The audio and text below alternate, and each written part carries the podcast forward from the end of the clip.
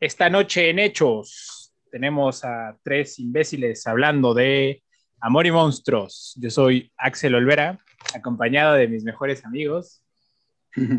Andrés Ramírez. Y Arturo Galvez. ¿Qué onda? Hola, ¿cómo están? Qué gusto estar aquí con ustedes para una audiencia de dos personas. ¿Cómo están? Sí, una semana más, pues feliz de estar aquí otra vez. Es lo que mantiene mi vida con propósito, entonces está bien. Una semana más, una semana más en paro. Así es. Ah, Esto es, un motivo más para salir adelante, estar aquí para ustedes. Sí, la verdad no quiero, no quiero seguir leyendo novelas románticas, entonces ver Amor y Monstruos ha cambiado mucho mi vida en ese sentido. ¿Tú dirías que Amor y Monstruos es superior a El Zarco? Sin duda alguna, ah, lo afirmo y lo reafirmo. ¿A los miserables de Víctor Hugo? Claro que sí, güey. Claro que sí. Es un mejor ejemplo del viaje romántico. el camino del héroe, sí. Así es. Es incluso superior a la Odisea. Exactamente, claro que sí. Pues bueno, qué bonitas presentaciones, qué bonita introducción para que nos cancelen en los grupos de literatura de Facebook.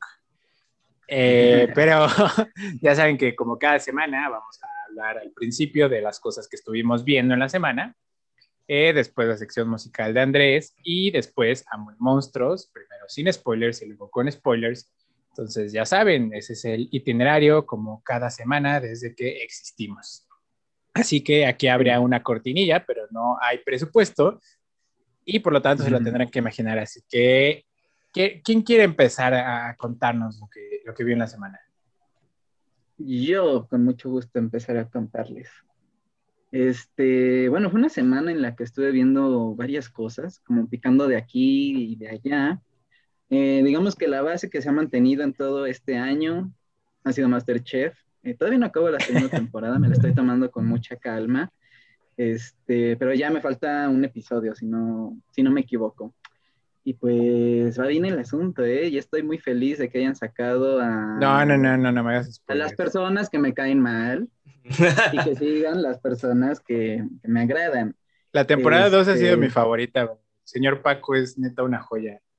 Ha sido el, participante más imbécil, idiota que ha participado en Masterchef México, neta. Porque una vez, me acuerdo que en un reto de eliminación presentó unas enchiladas que parecían caca. Y los chefs le dijeron, oiga, el apetito se abre por la vista. Y el Paco dice, no, pero...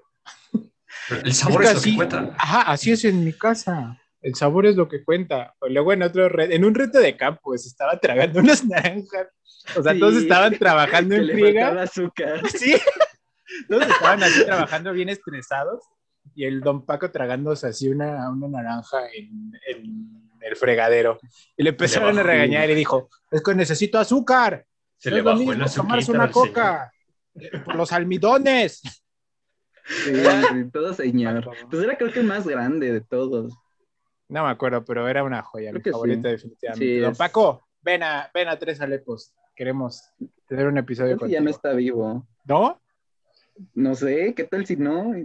Pues una ouija, ¿no? algo así, no sé. ¿Una ouija? Sí, tienes razón. Pero bueno, este, para no hablar mucho de Masterchef, porque aquí el señor no ha terminado de verlo, pues, como digo, está interesante cómo se... Yo no como no he visto esta temporada, sí estoy intrigado por ver quién, quién va a ganar. Y entonces, este, pues a ver qué sale. Eh, y bueno, de la segunda serie que empecé a ver, que igual me hizo muy feliz porque, eh, como ustedes saben, y si no saben, eh, soy muy fan de The Office, entonces en Amazon está otra creación de Michael Schur, que es este Parks and Recreation. Y ay, soy muy feliz, los personajes en verdad me hacen muy feliz. Este, disfruto mucho ver esas series, entonces este, me hacen a las 12 de la noche eh, reír y, y ser feliz, así, sencillo, sin más es este, una gran serie que todavía no termina. Este, y ojalá ustedes puedan verlas. Creo que Axel ya la vio, Arturo pues no ha acabado en. Sí, he visto dos temporadas. Y sí, es una joyísima. Sí, está, está genial.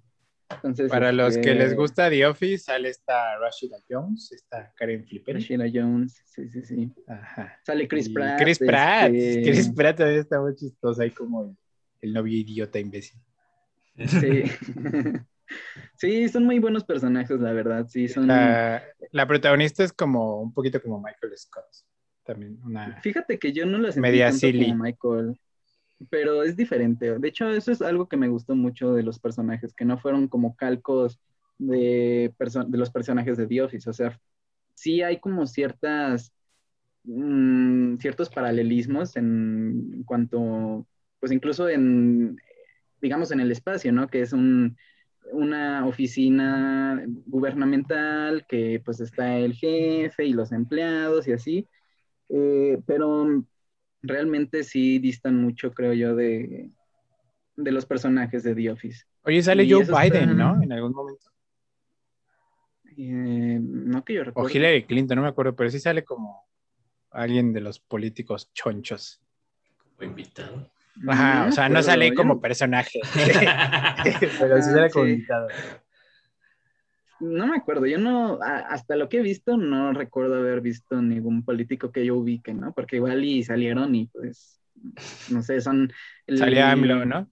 presidente municipal de Indiana, ¿no? Entonces es como de... ah, Sí, sí sale Joe no Biden. Ah, pues ahí está. Pero bueno, es este, está muy bueno. También sale el que salió en The Good Place, el que es el, un demonio. Sí, Este, el demonio mm, malvado. Ajá. Sí, sí, es me- cierto, sí. Me gustó mucho porque es todo lo contrario en este personaje. Ajá. O sea, aquí es un tipo como nerd, este, un poco inadaptado social que no sabe bien cómo llevar a cabo ciertas relaciones en sociedad, ¿no? Entonces sí fue como un cambio muy drástico de lo que ves eh, en ese, de ese actor en The Good Place a lo que ves en, acá en Parks y Me cuesta, ¿no? me cuesta imaginarlo porque ese vato sí tenía una cara así de, De malvado, malo, sí. ajá, bien pesada, así. y, y la cara le cambia completamente, o sea, sí se le ve como, como medio tonto, ¿no? O sea, como, No manches. ajá, como ingenuo. Entonces, es, es- me llamó mucho la atención su actuación porque me pareció muy buena. En- de lo que yo ya había visto en The Good Place, sí fue como de, oh, vaya, este, Sí sabe actuar. qué cool, ¿no? Sí, sí, sí. Este, y bueno, de las otras películas, una película que vi que tenía ganas de ver hace tiempo, que no acabé porque este, tenía cosas que hacer, hacer comida, este, fue El Capitán América y el Soldado del Invierno, que me quedé con ganas de ver algo así después de Falcon y el Soldado del Invierno. Y entonces, este, como la de, esta película del Soldado del Invierno me gusta bastante, pues tenía ganas de volver a, a visitarla, ¿no? Porque fue de las películas que, en las que yo estaba en la secundaria cuando fui a ver esa película en el cine.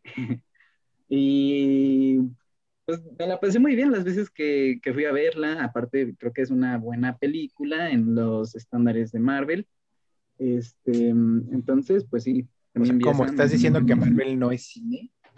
¿Es Martin Scorsese No, acaso? es que hay gente justamente que dice que por ser Marvel no es cine. superhéroes, ajá, ya no tiene, vaya, no, no es cine, ¿no? Entonces, Ajá, sé que no qué- tiene mérito. Como el Iñárritu.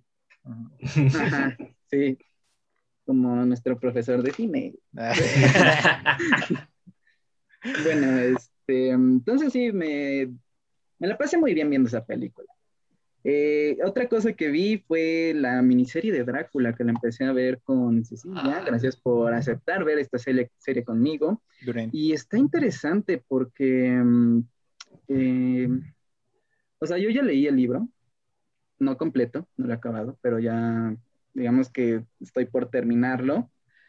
Y esta serie, en el primer capítulo, eh, avanza un montón del libro, o sea, Y además todo tu el película favorita es Drácula, ¿no? De Werner Herzog. Una de las que me gusta mucho es Nosferatu de... Ah, Nosferatu. Ajá, Nos- Nos- Mi película Es lo favorita es mismo. Van Helsing, ¿no? es lo mismo, es La de. Crepúsculo.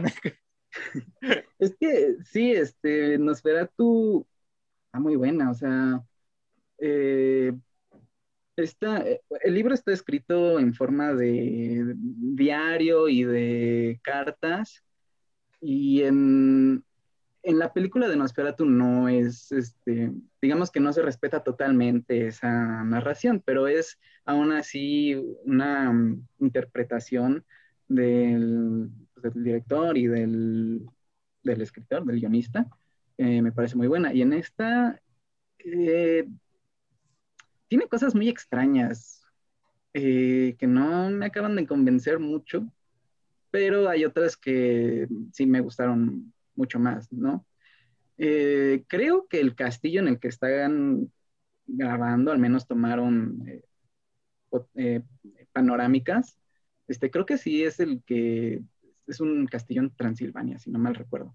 Creo que salió en un video de Luisito Comunica, creo que fue Luisito Comunica. Sí, ajá, si, no recuerdo mal, en algún momento eh, pues sí, la serie, la serie está interesante porque no, sí se llega a despegar mucho de lo que es la historia del libro. Em, y pues no sé en qué vaya a terminar, porque por ejemplo en el libro sale el doctor Van, Van Helsing, pero es un doctor de ciencia, ¿no? Sí. Y en esta eh, es una situación muy extraña porque es una monja que se apellida Van Helsing, Van Helsing que es de Holanda, eh, que es muy afán, es fan de las cosas sobrenaturales, de, de las cosas oscuras. Pariente del burro Van ¿no? Ajá. por eso conoce tanto de la historia de Drácula, ¿no? Pero es una cuestión extraña porque como que interroga al, a Jonathan Harker, que es el, pues el involucrado en la historia de, Drácula, y es una especie como de policía, eh, o sea, se siente una escena como policíaca, ¿sabes? De, interrogatorio policíaco. Entonces, no sé, está extraña, pero bueno, voy a seguirla viendo. Y por casi terminar, porque me falta decir una más y otra, eh, vi la de The Bad Batch. La de Lotte Ay, ¿qué tal? Ah, yo no lo he visto, güey. yo tampoco. sí, estreno ¿eh? fuerte de la semana. ¿Está buena? Sí, va a ser la serie de los viernes de Disney, entonces... ¿A, poco este, sí? Sí, esta semana salieron dos episodios, como el lunes fue cuatro. Ajá. Eh, Día de Star Wars. Es festivo, ¿no? De Star festivo. Wars. Ajá. Es, su 5 de mayo, ¿no? Es el feriado de Star Wars para los niños. Sí, y entonces los viernes, que de hecho hoy sale un capítulo, van a ser los días de estreno. Y está bastante buena, ¿eh? Yo, o sea, después de ver Clone Wars sí me quedé con un muy buen sabor y dije, ay, está muy bonito. ¿Transcurre después de la 3? Ah, pues, eh, es directamente después de Clone Wars. Ah. o sea, ya, ya. o sea, sí tengo que acabar Clone Wars para ver. Sí, a huevo, sí, sí. No manches. De preferencia. Es que ellos, es que los personajes. Ajá, los personajes salen en Clone Wars. entonces, ah, pues, pero con verme un video de. ¿Quiénes son los Bad Batch? No. Pues sí, así los puedes conocer. Ajá, también es como de spoilers, pues ya viste Star Wars 3, ¿no? Ya sabes Ajá, que o sea, sí. de la guerra. Y de hecho, creo que puedes verla sin haber visto Clone Wars. Creo que ver Clone Wars sí te da como una perspectiva más chiva porque, o sea, no, no es spoiler porque ocurre al principio, pero es, empieza justamente en el momento del Orden 66. Y es en otro, en otro planeta, con, de hecho sale el... Caen en Jarrus, ¿no? Algo así. El de, ajá, el de Rebels, que es el maestro. Este, sale como Padawan. Entonces, eh, ah, ahí se ve la Orden 66, ¿no? Que matan a la maestra y está en la persecución con el niño y el, el, el Bad Catch está como de, oh, Dios mío, ¿qué está pasando?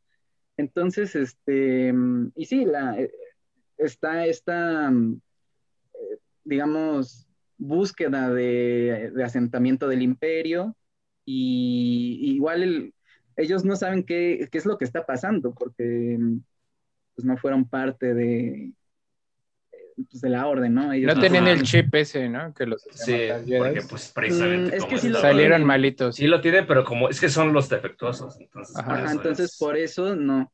Eh, los que te vendían más baratos afuera del Ajá. Sí, su clon defectuoso. No, es que es, es, interesante porque según recuerdo no, no era solo que estuvieran que estuvieran malitos, así que salieron así. Ajá, sí, tienen, tienen habilidades muy Lo que pasa es que precisamente tienen más personalidad individual de la que deberían. Ah, Ajá, y precisamente por eso, pues, tienen más libre albedrío. Sí, la Orden 66 creo que es de lo más fuerte de, Star Wars, ¿no? Sí. Pero también en el videojuego de, de Fallen Order hay una parte de la Orden 66 sí, pues sí, está bien cañón jugarla. De eso, ¿no? Que... Sí, en, en, Clone Wars la Orden 66 estuvo... Estuvo muy buena. ¿eh? Estuvo buenísima. Sí, Sí, o sea, si, si te gusta En, en, en, específico ver la Orden 66. No me gusta verlo, o sea. No, ¿A quién le gusta? Ah. Sí, güey, no es como aquí. sí. o sea, en el sentido de. O sea, del, del drama. disfrutar el acontecimiento histórico. o sea, es, es, como cuando veías la boda roja en Game of Thrones, que decías. No lo disfruté, no lo, o sea, no, no, lo disfrutaste. No lo disfruté. No es cuestión de disfrutarlo, de decir, ay, qué rico se siente. O Sabía que iba a pasar y no lo quería ver. No lo quería ver. Pero te tapaste, los, te tapaste los ojitos, güey. me, me, pegué en la cabeza hasta quedarme inconsciente. Alerta de spoiler, eh, Axel tampoco ha seguido con Attack con Titan porque también está en estado de negación. No, es que he estado haciendo la, lo que tenemos que ver para el episodio que sigue. Bueno, el episodio que sigue en dos semanas. Eso es lo que he estado viendo. De ah, ya. Sí, sí, sí. Pues ya saben que yo no veo muchas cosas por la ansiedad. Entonces, por eso no he visto Attack on Titan. Pues bueno, volviendo al lote malo, este. El lote malo estuvo muy bueno. Sí, este. Sí, sí, véanlo. Creo que les va a gustar. Y por último, eh, yo estaba, o sea, cuando vi esta serie, cuando empecé a verla, dije, ay, no sé si hablar de esto en el podcast, porque me da mucha pena. Y, ah. y miren, voy a empezar diciendo que la empecé a ver porque era... Porque es mi rey, es mi rey. Cállate. Era jueves en la noche. Eh, no quería hacer muchas cosas. Eh, quería ver algo en lo que no pusiera demasiada atención y aún así dijera, oh, quizás esto tiene partes interesantes. Y entonces así fue como caí en la serie de Luis Miguel. Aparte yo también tenía ganas como de ver algo mexicano, sí tenía ganas de ver una película mexicana de, de Prime, este, pero bueno, no, al final no me decidí por eso y opté por ver o empecé a, empezar a ver esta serie. Y bueno, yo obviamente, eh, bueno, no obviamente, sino yo no soy fan de Luis Miguel, no es un artista que me guste. Em, y pues la empecé a ver más como por morbo, como por a ver qué, qué pasa. Y pues, ¿qué les, o sea, ¿qué, les puedo decir de la serie de Luis Miguel? Este, sale Juan Pazurita. O sea. ¿Qué hace, ¿Qué hace Juan Pazurita ahí? Él es el hermano de Luis Miguel, o sea, actúa como el hermano de Luis Miguel. ¿Y qué dices tú acerca de las habilidades actorales? De, este pues mira, yo no soy experto en, tecnicismos cinematográficos. Eh, creo que no la sepan. O sea, no sé si... Interesante. Eh, ajá, es que bueno, tampoco es un papel como saquea pozos de agua? ¿O no? Sí, sí. Bueno, tiene sentido. Para engañar a esas pobres gentes hay que, hay que saber actuar. Sí, es que, o sea, el papel no es tan demandante en ese sentido. O sea, digamos que lo que más le exige es que le preocupa a su mamá, que no ha visto hace mucho, ¿no? Entonces, con que actúe tantito preocupado, pues ya es suficiente para lo que le piden. Este, y pues básicamente la serie está narrada en dos tiempos, en la infancia de Luis Miguel y en, la adolescencia, en, los 17 años, vaya, de Luis Miguel, ¿no? Y sus problemas con su papá. Y no sé, este, ¿qué les puedo decir más? Si quieren, véanla, si les gusta Luis Miguel mm, medianamente, este, véanla, a la gente que le gusta Luis Miguel ya está viendo la serie. Ya está viendo la serie, de hecho. No, yo me refiero a ustedes, o sea, no, no, no, no ustedes. Nosotros no, no creo, hermano. No me gusta Luis Miguel.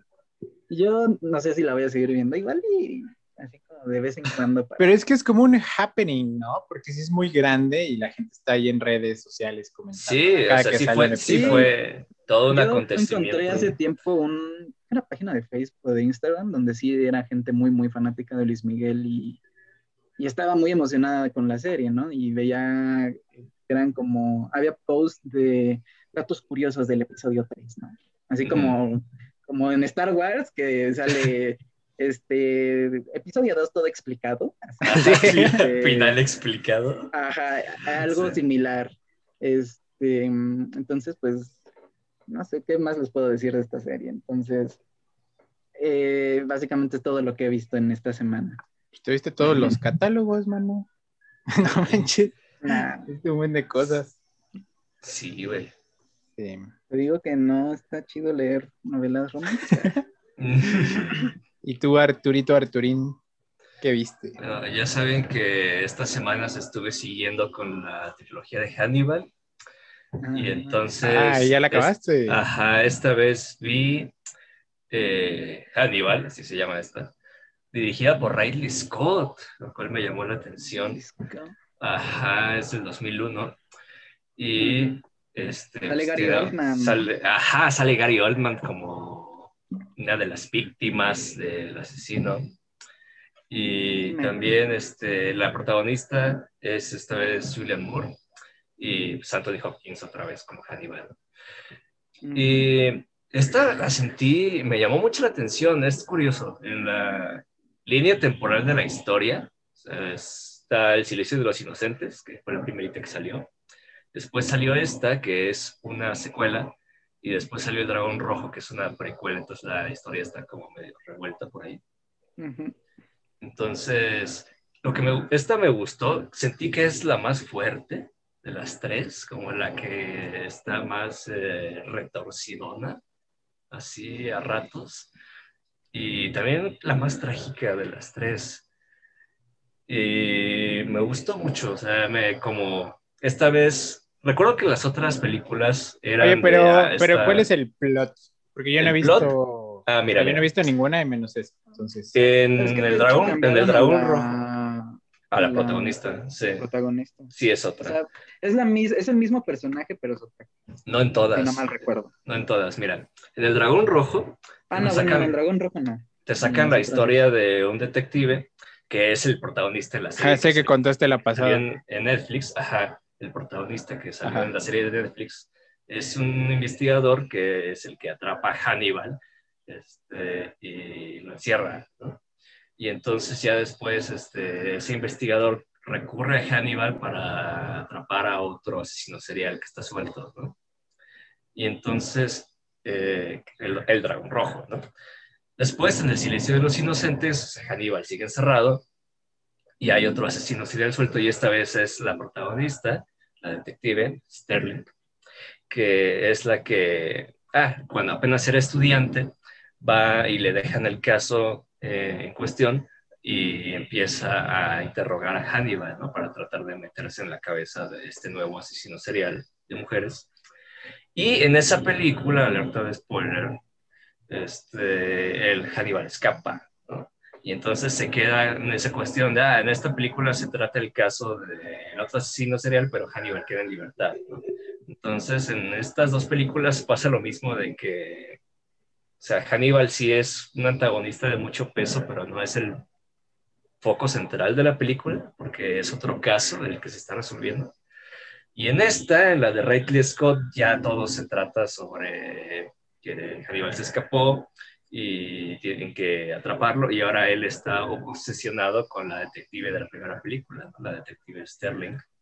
Y en cierto punto ella también, porque pues ella estuvo muy involucrada con él eh, al momento de revisar los casos, ¿no? porque el otro le exigía, para cooperar le exigía detalles de su vida, que eh, básicamente el, asesino se metió en la psique de ella y se la pasa jugando con ella, ¿no? Todo el rato. Y entonces ella precisamente por eso se esta ansiedad así por capturarlo. Porque también pues ella es un posible objetivo de él, ¿no? Y entonces esta película, ah, también este, es, muy retorcida, de veras. Hay momentos que, donde de veras sí me quedé, ay, Dios, hay una escena en la que este Gary Oldman, que fue el único, eh, la única víctima de Hannibal que sobrevivió y pues quedó terriblemente desfigurado por eso, está planeando su venganza. Y lo que se le ocurre eh, para hacerse de Hannibal es empezar a entrenar unos cerdos salvajes para que se lo coman, ¿no? Y es como de, oh, vaya, Dios mío. También hay una escena muy famosona en la que eh, Hannibal atrapa a un agente de la CIA, no, del FBI, y, ah, ajá, y lo mantiene vivo, y mientras está vivo le, destapa, ajá, le quita la tapa de los sesos y le empieza a quitar partes del cerebro, ¿no? Mientras sigue vivo el tipo y dice, ah, es que el cerebro no siente dolor, ¿no? Entonces el tipo está ahí como todo pendejado, pero como si nada, o sea, el tipo sigue hablando. Y, aparte le da de comer el, el, cerebro. Lo, empieza a alimentar al tipo con su propio cerebro, o sea, la película sí tiene momentos muy turbios. Y también es muy dramática, o sea, todo el rollo con la protagonista que al inicio pues, luchaba por mantenerse en la policía y que la miran, o sea, la hacen menos por ser mujer y la objetivizan y así. Y en esta ocasión, pues ella ya tiene un puesto importante en el FBI y aún así todavía lidia con sus compañeros, ¿no? Que o la, la objetivizan o la hacen menos por ser mujer o que también este, simplemente o sea, tienen el puesto en el FBI, pero no tienen un ideal de justicia como ella sí lo tiene, ¿no? Y entonces, pues todos estos conflictos se van este, pues, tratando en la película, el rollo psicológico, el rollo social. Eh, está muy interesante, la verdad.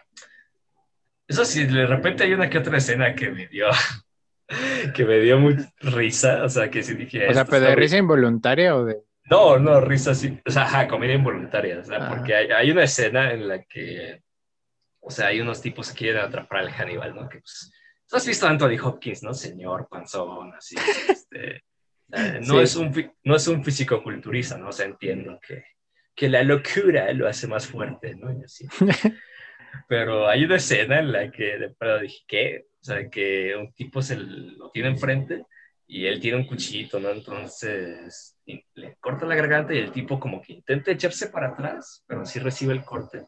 Y uno piensa, ah, pues te caes, ¿no? Pero el tipo salió volando por la habitación, o sea, te lo juro, parece como si lo hubiera golpeado Superman.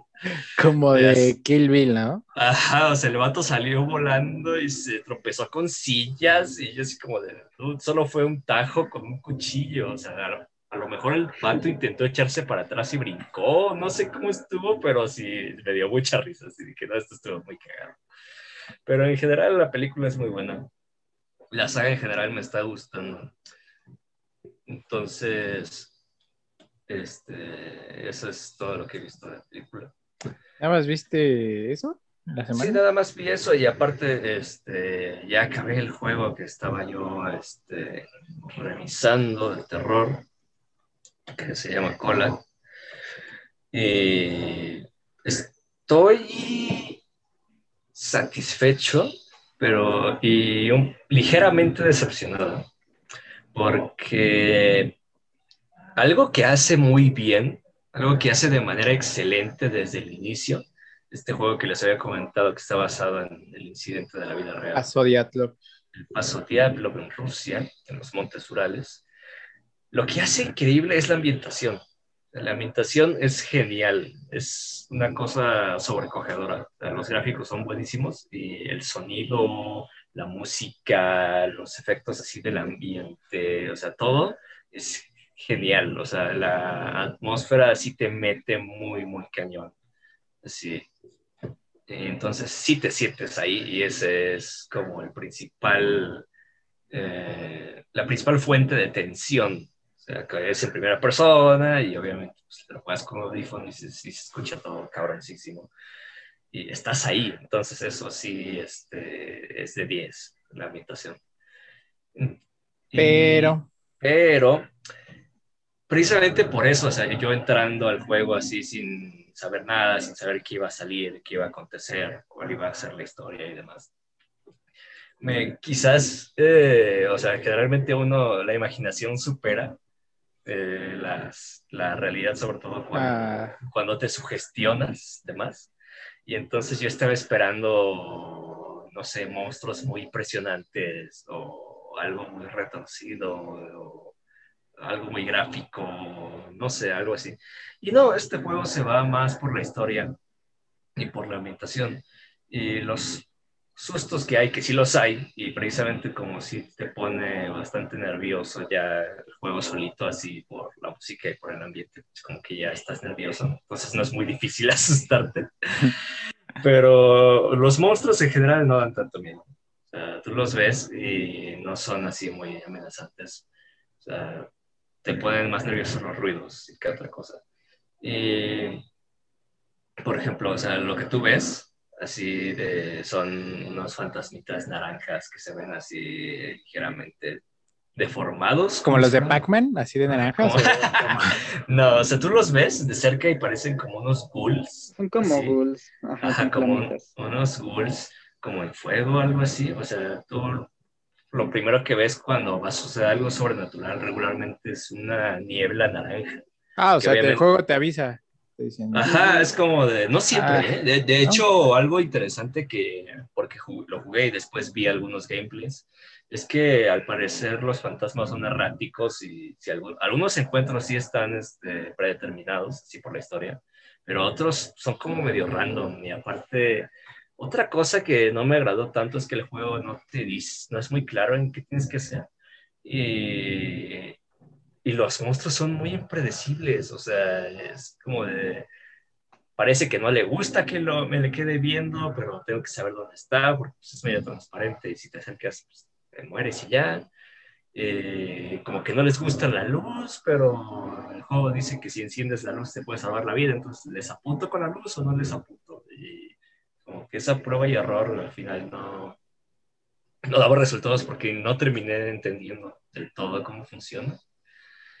Y, y también los monstruos son, pero son los mismos. Entonces no hay como una variedad así de, ah, me encontré con diferentes cosas. ¿Y cuánto dura? No es muy largo, ¿eh? O sea, me lo aventé en... Es que no es un mundo abierto, es este... ¿Y es un mapa eh. grande?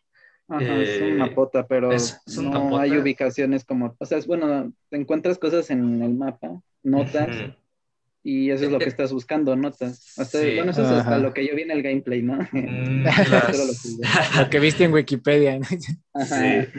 Este, está, eso, es eso sí me gustó, que llegas y está, te dan así tu mapita y las coordenadas y una brújula, y eso es todo lo que tienes y tu lamparita, ¿no? Entonces, para ubicarte en el mapa, que es bastante grande, pero pues no es un mundo abierto, eh, tienes que ir siguiendo, usando la brújula e ir siguiendo más o menos las coordenadas, ¿no? Que al principio es como medio raro, medio complicado, pero ya después, este, como que le vas agarrando la onda. Pues sí, suena interesante.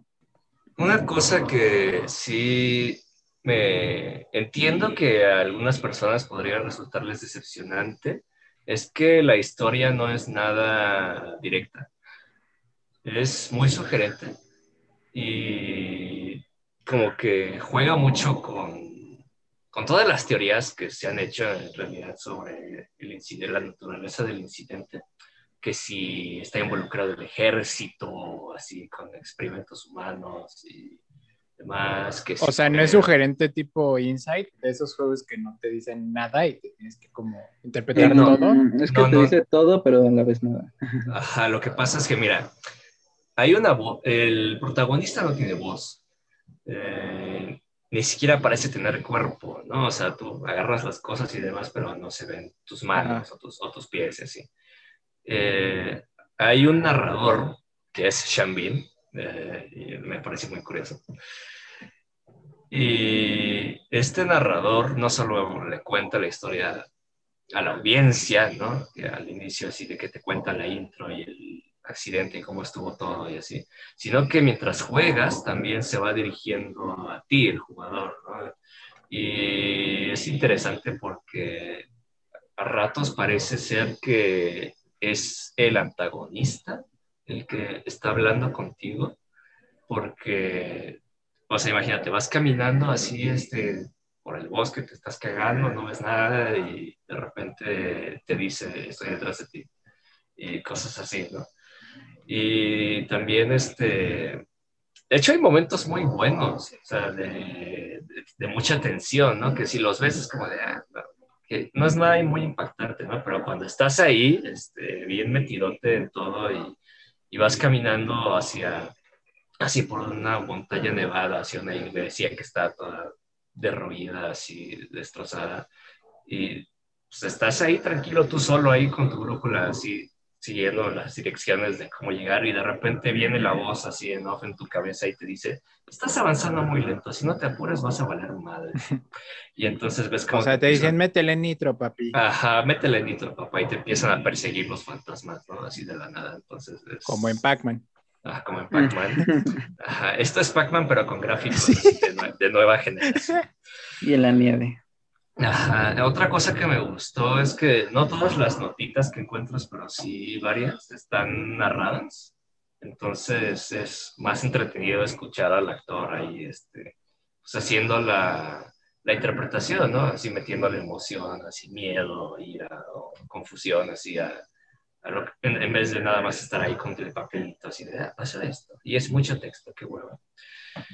Entonces, es un juego con momentos muy buenos sí, muy intensos, pero también, este, no sé, como que yo sí estaba ya imaginando cosas, ¿no? porque estás ahí en la llanura nevada y se escuchan lobos y yo ya estaba pensando, no manches, ¿qué tal si me los encuentran y me persiguen? O yo qué sé, O de repente escuchaba cosas como, oye, eso es un oído, pero eso no es un lobo, no manches, ¿qué tal si hay algo más grande por ahí? O sea, todo, creo que ese es el factor más, como, más fuerte que tiene, te intimida más de lo que te termina haciendo, ¿sabes? Es como perro que le da la muerte, no sé, está raro.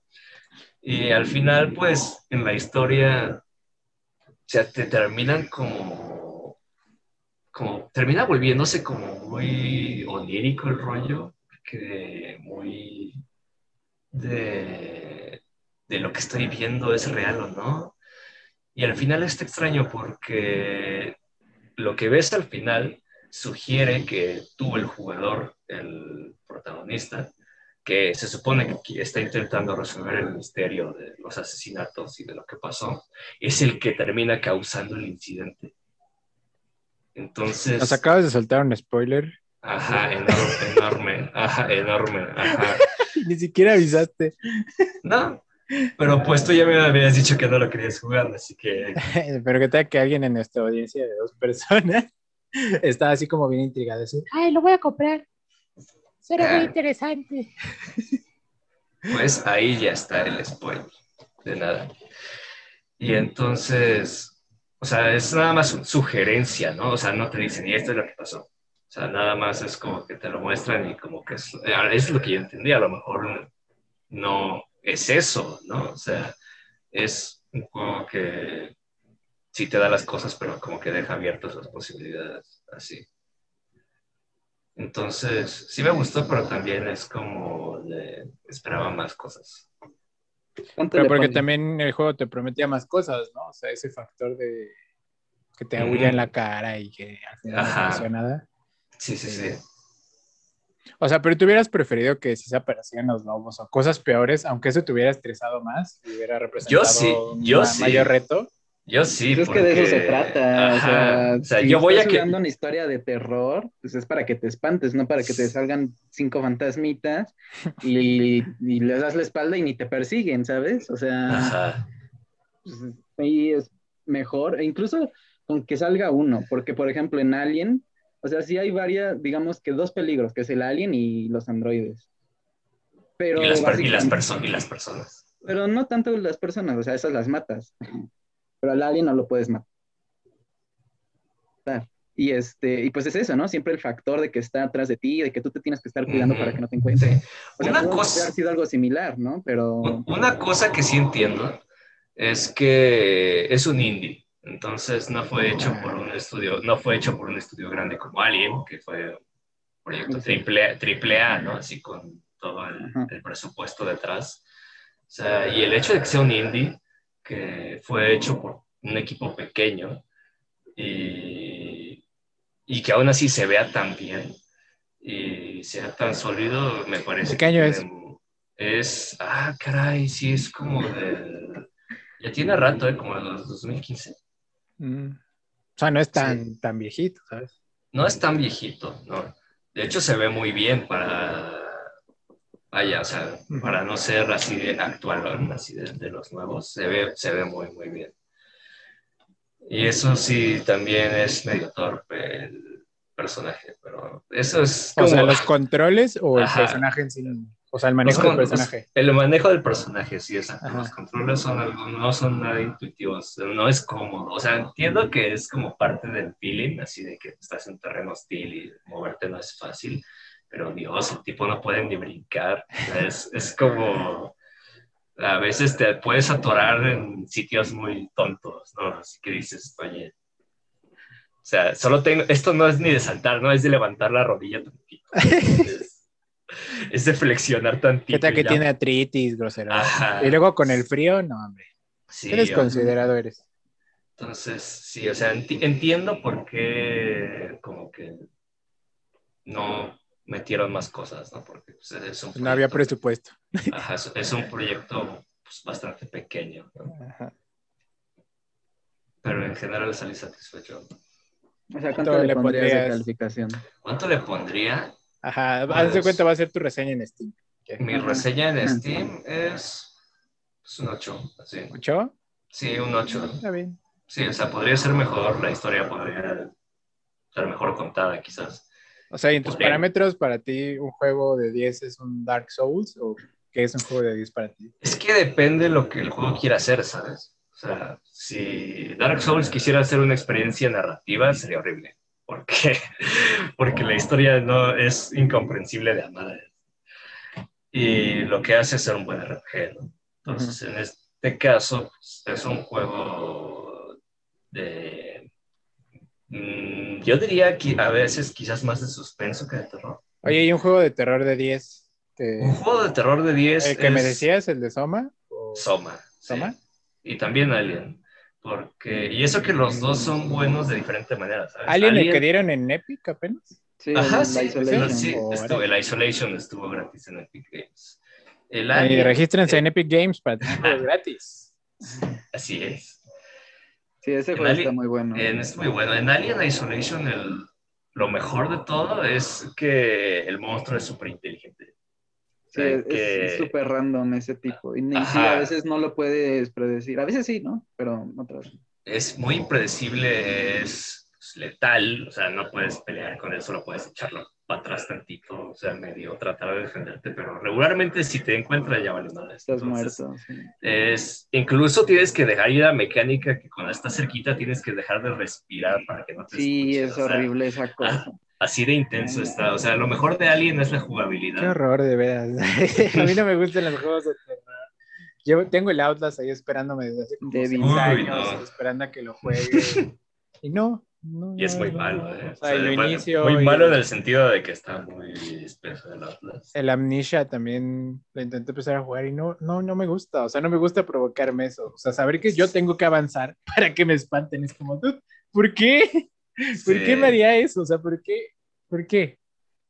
Pero bueno, entiendo que haya gente enferma. No, no es cierto. que haya gente a la que sí le gustan esas cosas. Sí, o sea, alguien tiene mejor jugabilidad. Y en Soma lo que me encantó es la historia. Eh, el, el porqué de todo el asunto, ¿no? Porque la jugabilidad es medio... O sea, sí es cómodo, sí es dinámico, pero no es como Alien, ¿no? Que hay mil maneras de esconderse, mil maneras de lidiar con Alien, ¿no? de lidiar con el, con el alien. Lo mejor es la narrativa. Entonces aquí, pues en este juego, diría que la jugabilidad es más o menos como de, ah, está medio rara, no es muy intuitivo, pero te acostumbras. Y la historia es bastante interesante, entonces yo digo que es un 8. Está bueno, está bueno. ¿Cuánto cuesta? ¿Cuánto cuesta? Pues estaba en oferta, lo agarré como ¿cuánto estuvo? Como en 200 pesos. sí, la, Steam de verdad es una joya de oferta. Estaba en la oferta en el Play, de hecho. Ah, en el, pero, ah, también, pero, pero, en Steam seguramente lo encontrarás hasta más barato. Seguramente.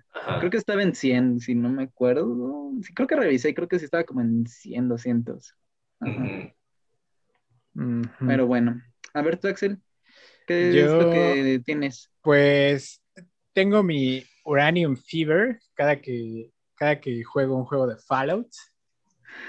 y me empiezo a obsesionar con cosas de, pues vaya, de ese tipo. Entonces, eh, escuché de una película que se llama Threads, hilos.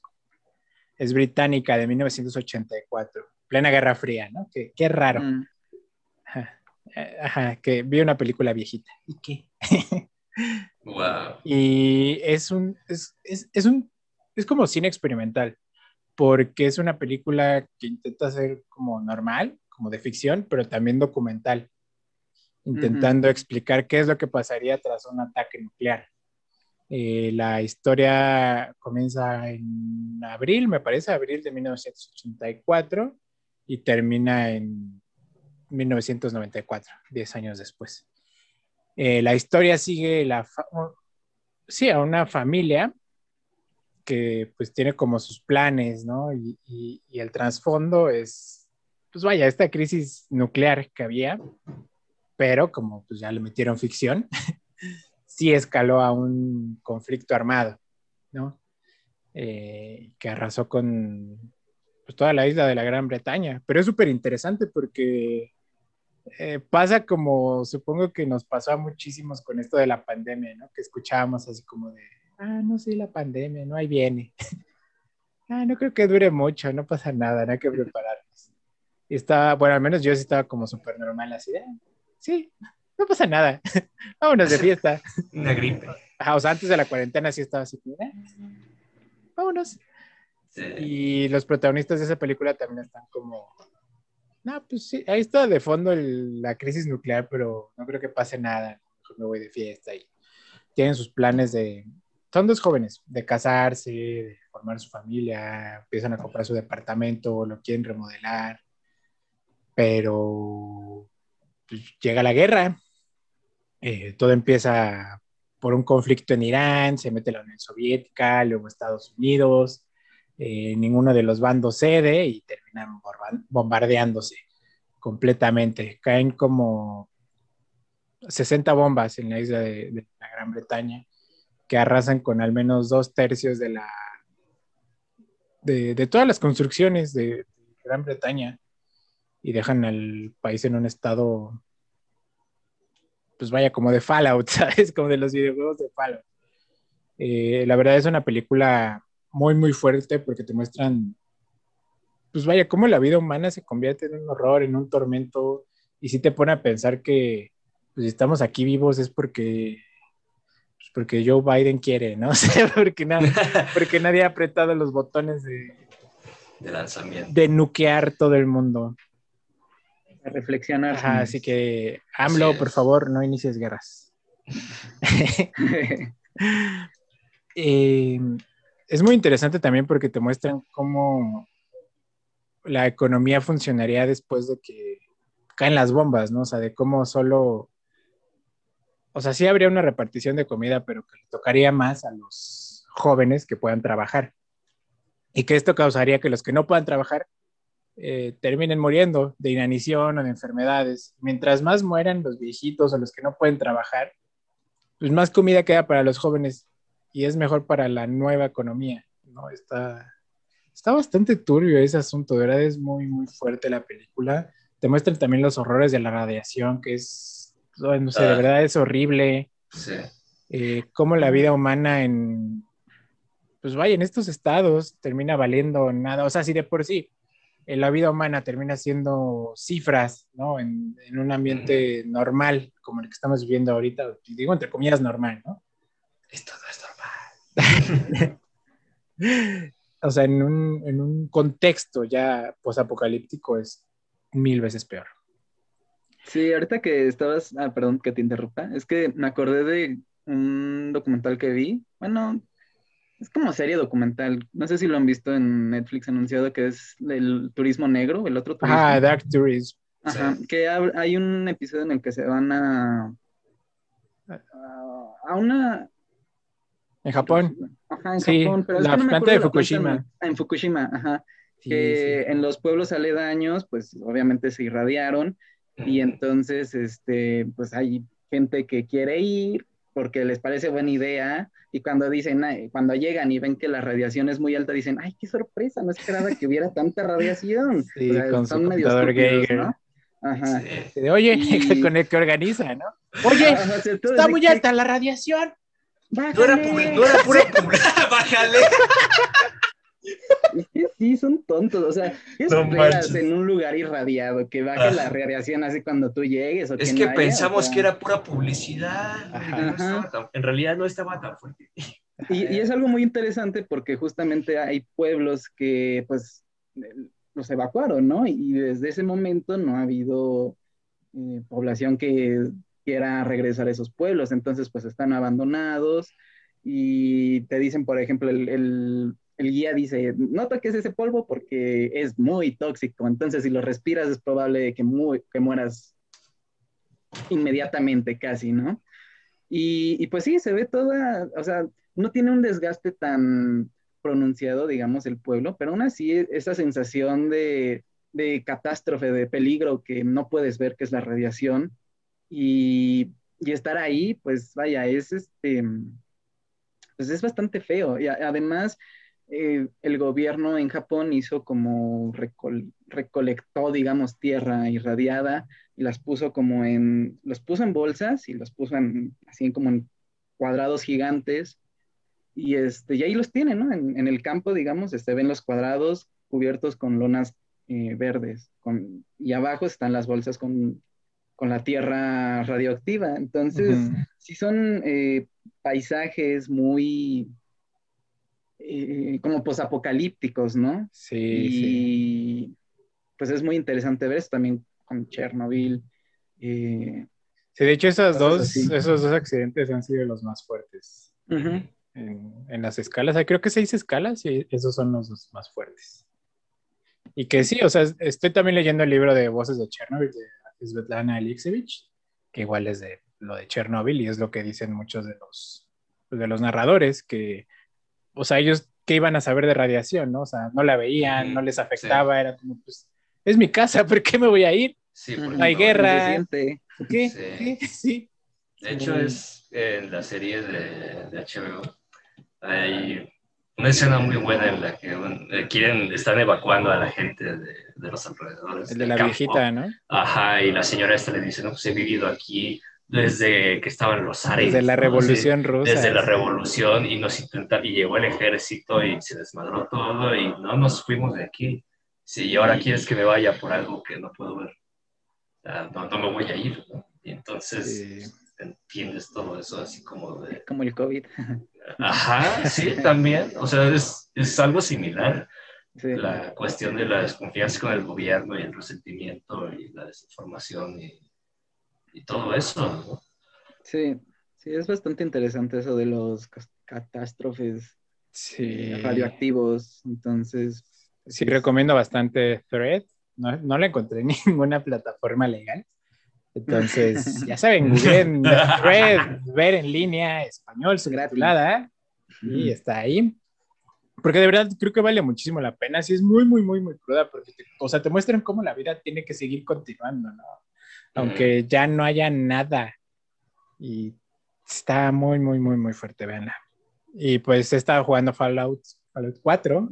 O sea, siguiendo ahí en. Le contagié la fiebre de Fallout. El Uranium Fever, ajá. Eh, con los DLCs y algunos mods que lo hacen como. Es que yo lo jugué en su momento. Bueno, no en su momento, lo jugué como en el 2017. Lo acabé, me lo pasé y ahorita lo estoy volviendo a jugar y con los mods siento que es un juego completamente diferente. Sigue siendo mi favorito de toda la saga. Eh, y ahorita, después de ver threads y ver cómo tiene que vivir la gente, en Fallout 4 hay una modalidad de hacer asentamientos y de salvar gente, entonces estoy ahí bien metido intentando darle la mejor vida a mis pobladores. o sea, acabando la película, así estaba así como de, ay, por Dios, ¿saben todo lo que ha tenido que sufrir esa gente? Tengo que darle agua. Tengo que darles. Nuca-Cola. Sí, qué mal que yo bombardeé un pueblo. Ah, qué puerco, sí. Ay, Eres un genocida. Maldito. estamos Tenía la des- posibilidad, ¿quién no lo hubiera tomado? O sea, en un juego. estamos Ah. muy decepcion- estamos muy decepcionados. Sí, porque desde muy, muy chiquito, una de mis cosas favoritas ha sido eso del, pues vaya, como lo nuclear y así. Pensé que ibas a decir volar por Bombardear. Ha sido cometer genocidio en contra de... Ah, no es cierto. Porque me acuerdo que en el 7 pasaban una serie que se llamaba Jericho, que era igual así, que caían bombas nucleares en Estados Unidos. No, no, no sé si la Qué escucharon. vintage, no, nunca lo había No, escuchado. Es que yo tenía como siete años, probablemente ustedes tenían. No, yo todavía ni nacía. Estabas en tu vida pasada, todavía no Ajá. reencarnabas. Sí. Sí, pero, o sea, y me, me obsesioné con esa serie y estaba así como bien asustado y le preguntaba a mi mamá, oye, ¿y ¿por qué alguien querría tirar una bomba en la Ciudad de México? Aquí y nada no más me llegan. decía, no, no te creas, hijo. Y luego ya hablaba con César, mi padrastro, y Dijo, me sí. decía, no, pues yo creo que en Campo Marte, acá en Miguel Hidalgo. y yo así, ¿de dónde está eso? Aquí como media hora. Y yo así de, no. Sí llega. Ajá, Y luego ya nos fuimos a vivir al Estado de México y dije, "Uf, aquí ya cayó la bomba. Ah, no, no es cierto. Y sí, y ya pasando a otro tema, vi la película de Intensamente de 2015. Ay, quiero de mucho esa película. La vi en el cine en su momento y Ay, yo también. No que no, la ya es vi, caricatura. la ya. vi este fin de semana con mi familia en una actividad muy bonita. Y es una película bastante interesante del crecimiento y las emociones. Y de, bueno, ese fue el mensaje que yo percibí. Mm. De intentar mantener un equilibrio en tus emociones. ¿no? Y que negar la tristeza es totalmente insano eh, e imposible, ¿no? O sea, porque las... emoción. Bueno, sí, también. Sí. Sí. Sí, es muy buena película. A mí me gustó mucho cuando la Porque vi, las cuando- emociones no pueden ir a ningún lugar, man. Pues no. Pues Ah, no. ¿qué es eso? No. No. No es como de, no, pues ya vas por Ah, o sea, es que eso dicen en la película, así de, no, no, no podemos Sí. ir a otro lado, man. Aquí tenemos Sí. que vivir. O sea, no es como si tienes hijos y a los 18 ya los corres de tu casa. O sea. Sí, no, no, no. así no funciona. Sí, me gustó, me gustó. Sí, es- O es sea, me gustó cuando la vi, la verdad no me acordaba mucho, porque la vi en el cine cuando salió, creo que la olvidé, era, de- era para mí era como panda, la película ¿qué de ponerle emociones. atención? la película de los sentimientos, estaba bonita, ¿no? Un mensaje bonito, cotorro. Pero luego Un ya- mensaje, un mensaje bonito, carnal. Sí. Y sí, me gustó. Qué bueno. Sí, Qué esa bien. película es, es muy chida, la verdad. Creo que es de las últimas de Pixar que, que vale la pena ver. ¿No viste Soul? Por eso dije de las últimas. O sea, no digo que la última. Obviamente, creo que hubo buenas películas después. No estoy diciendo que Soul es mala. O Pero si viste Soul. No, no la he visto. Ah, Pero no Ah. digo que es mala. Ah, sea, deberías no, es que por- me refiero, por ejemplo, a películas como El Buen Dinosaurio, que, Ay, no, es que o sea, también que, la... que tuvo como una especie de resaca Pixar después de eso y como que... ah, Y ya después hasta ahora que salió esta película, sí, ya es como... Yo digo que le des una oportunidad a Soul. sí, ves Soul, No, o sea, yo no digo que no la voy a ver. Mira, sí mira, ves ver. Soul y después ves el video de YouTube de Memo Aponte de un día como los personajes de Soul. No, olvídalo. Ya no veas, ya no veas nada. Ya no veas nada, aborta. Ya no es cierto. Hazte un favor y no hagas eso. Bueno, Axel, todavía te odio por lo que me hiciste. pues bueno, pasemos a nuestra siguiente sección, la famada sección mía. ¿Quieres presentarla tú o quieres que la presente yo? No, yo te veo cómo presentas tú tu propia sección. Sí, Oye, güey. yo me tengo que hacer propia... Regálate una medalla también, la medalla Andrés Ramírez para Andrés Ramírez. Estaría bien, estaría bien.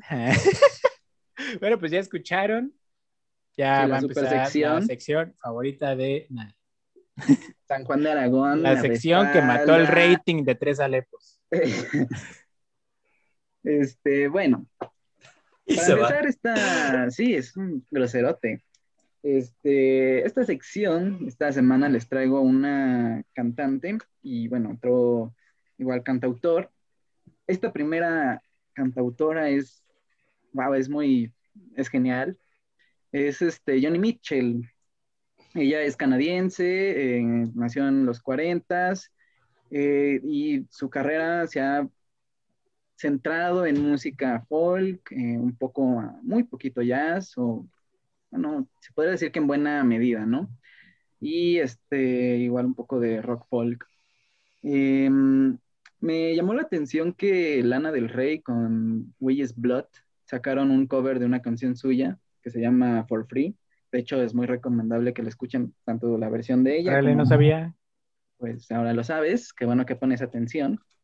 Este, y bueno, esta... Ah, de su nuevo disco. Ajá. De Chemtrails. tiene, o sea, la voz que tiene en verdad es, es buenísima la voz que tiene, o sea, llega a tener una, un, rango muy alto de, notas y, es muy clara, o sea, los agudos que llega a, dar son clarísimos, son, son re bonitos, o sea, si, no la han escuchado, en verdad escuchen a Johnny Mitchell, porque tiene canciones que son, em, o sea, son tristes ya de por sí la, la, letra, ¿no? Pero además el factor de su voz, o sea, es todavía como de, ya dígame, no quiero llorar. Sí, es, que no, tienen que escucharla para, para ver a lo que me refiero. O sea, pero bueno, tiene varios álbumes, este, bastantes. Yo en algún momento, por ejemplo, encontré uno de sus álbumes que era haciendo, si no me pues recuerdo, empezó, en los 70 ¿no? O sea, lleva una carrera muy, muy larga. Sí, ya es bastante larga. Este, de hecho, colaboró con The Band, que es uno de mis grupos favoritos y que en algún momento les hablaré de ellos.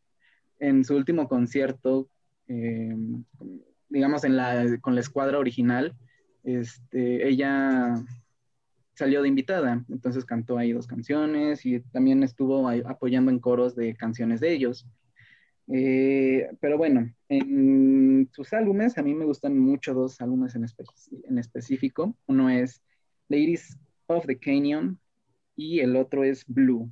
En especial Blue, o sea, Blue es... Eh, o sea, la canción de River, eh, que está en ese álbum, eh, habla de una ruptura amorosa por fechas de Navidad. No recuerdo si es antes de Navidad o ya en fechas, este, digamos, en la misma Navidad. En el momento justo para pasar feliz las fiestas. Sí, no, y y es que de verdad, o sea, la, mujer canta hermoso, o sea, con esos agudos y con el vibrato que llega a poner, este, sí, sí te, sí te llega intenso, ¿eh?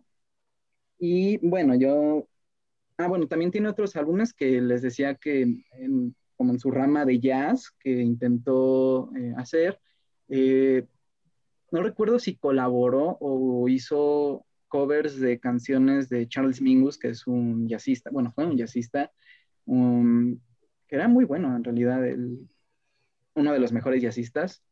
Em, igual en algún momento les hablo de él. Y creo que sí colaboró con, él en algunos álbumes suyos, antes de, que él muriera. Y bueno, eh, de las canciones que recomiendo que escuchen, son dos de... Si pueden, escuchen todo el álbum de Blue. si pueden, escúchenlo todo. Pero si quieren algo como más específico, escuchen River y Carrie. Y For Free también este, vale mucho la pena escucharlo. Y Big Yellow Taxi, que es otra canción muy famosa de ella, también vale mucho la pena escucharlo. Está en, ese es el álbum de Ladies of the Canyon, ahí se encuentra esa canción. Entonces, pues escúchenla, es en verdad muy, muy, muy buena. Este, si les gusta Lana del Rey, como a, Axel, pues no estaría mal que revisaran también la versión original, eh, no por compararla, sino para ver, digamos, la idea original nada más, ¿no? Y bueno, en el otro artista que les, que les voy a hablar se llama Duncan Shake. Es un artista bastante reciente a comparación de Johnny Mitchell. Él es norteamericano, tiene igual varios álbumes, tiene una carrera interesante porque leí que colaboró con Cuarón en alguna, no sé si película o, obra de teatro, algo así. Y tu mamá también, ¿no? Ajá, con Omar Chaparro. este, y bueno, tiene, es muy bueno el muchachito, o sea, bueno, no es muchacho, señor. Ganó creo que un Grammy y un Tony, ¿qué se llama así ese premio? Eh, yo recomendaría dos álbumes, uno que se llama muy originalmente Duncan Shake, que es su primer álbum, del 97, eh, y Daylight del 2002. De hecho, yo conocí a este cantautor justamente por este segundo álbum, el de Daylight, y eh, les recomendaría tres canciones. Una, la más famosa que él tiene, Barely Breathing.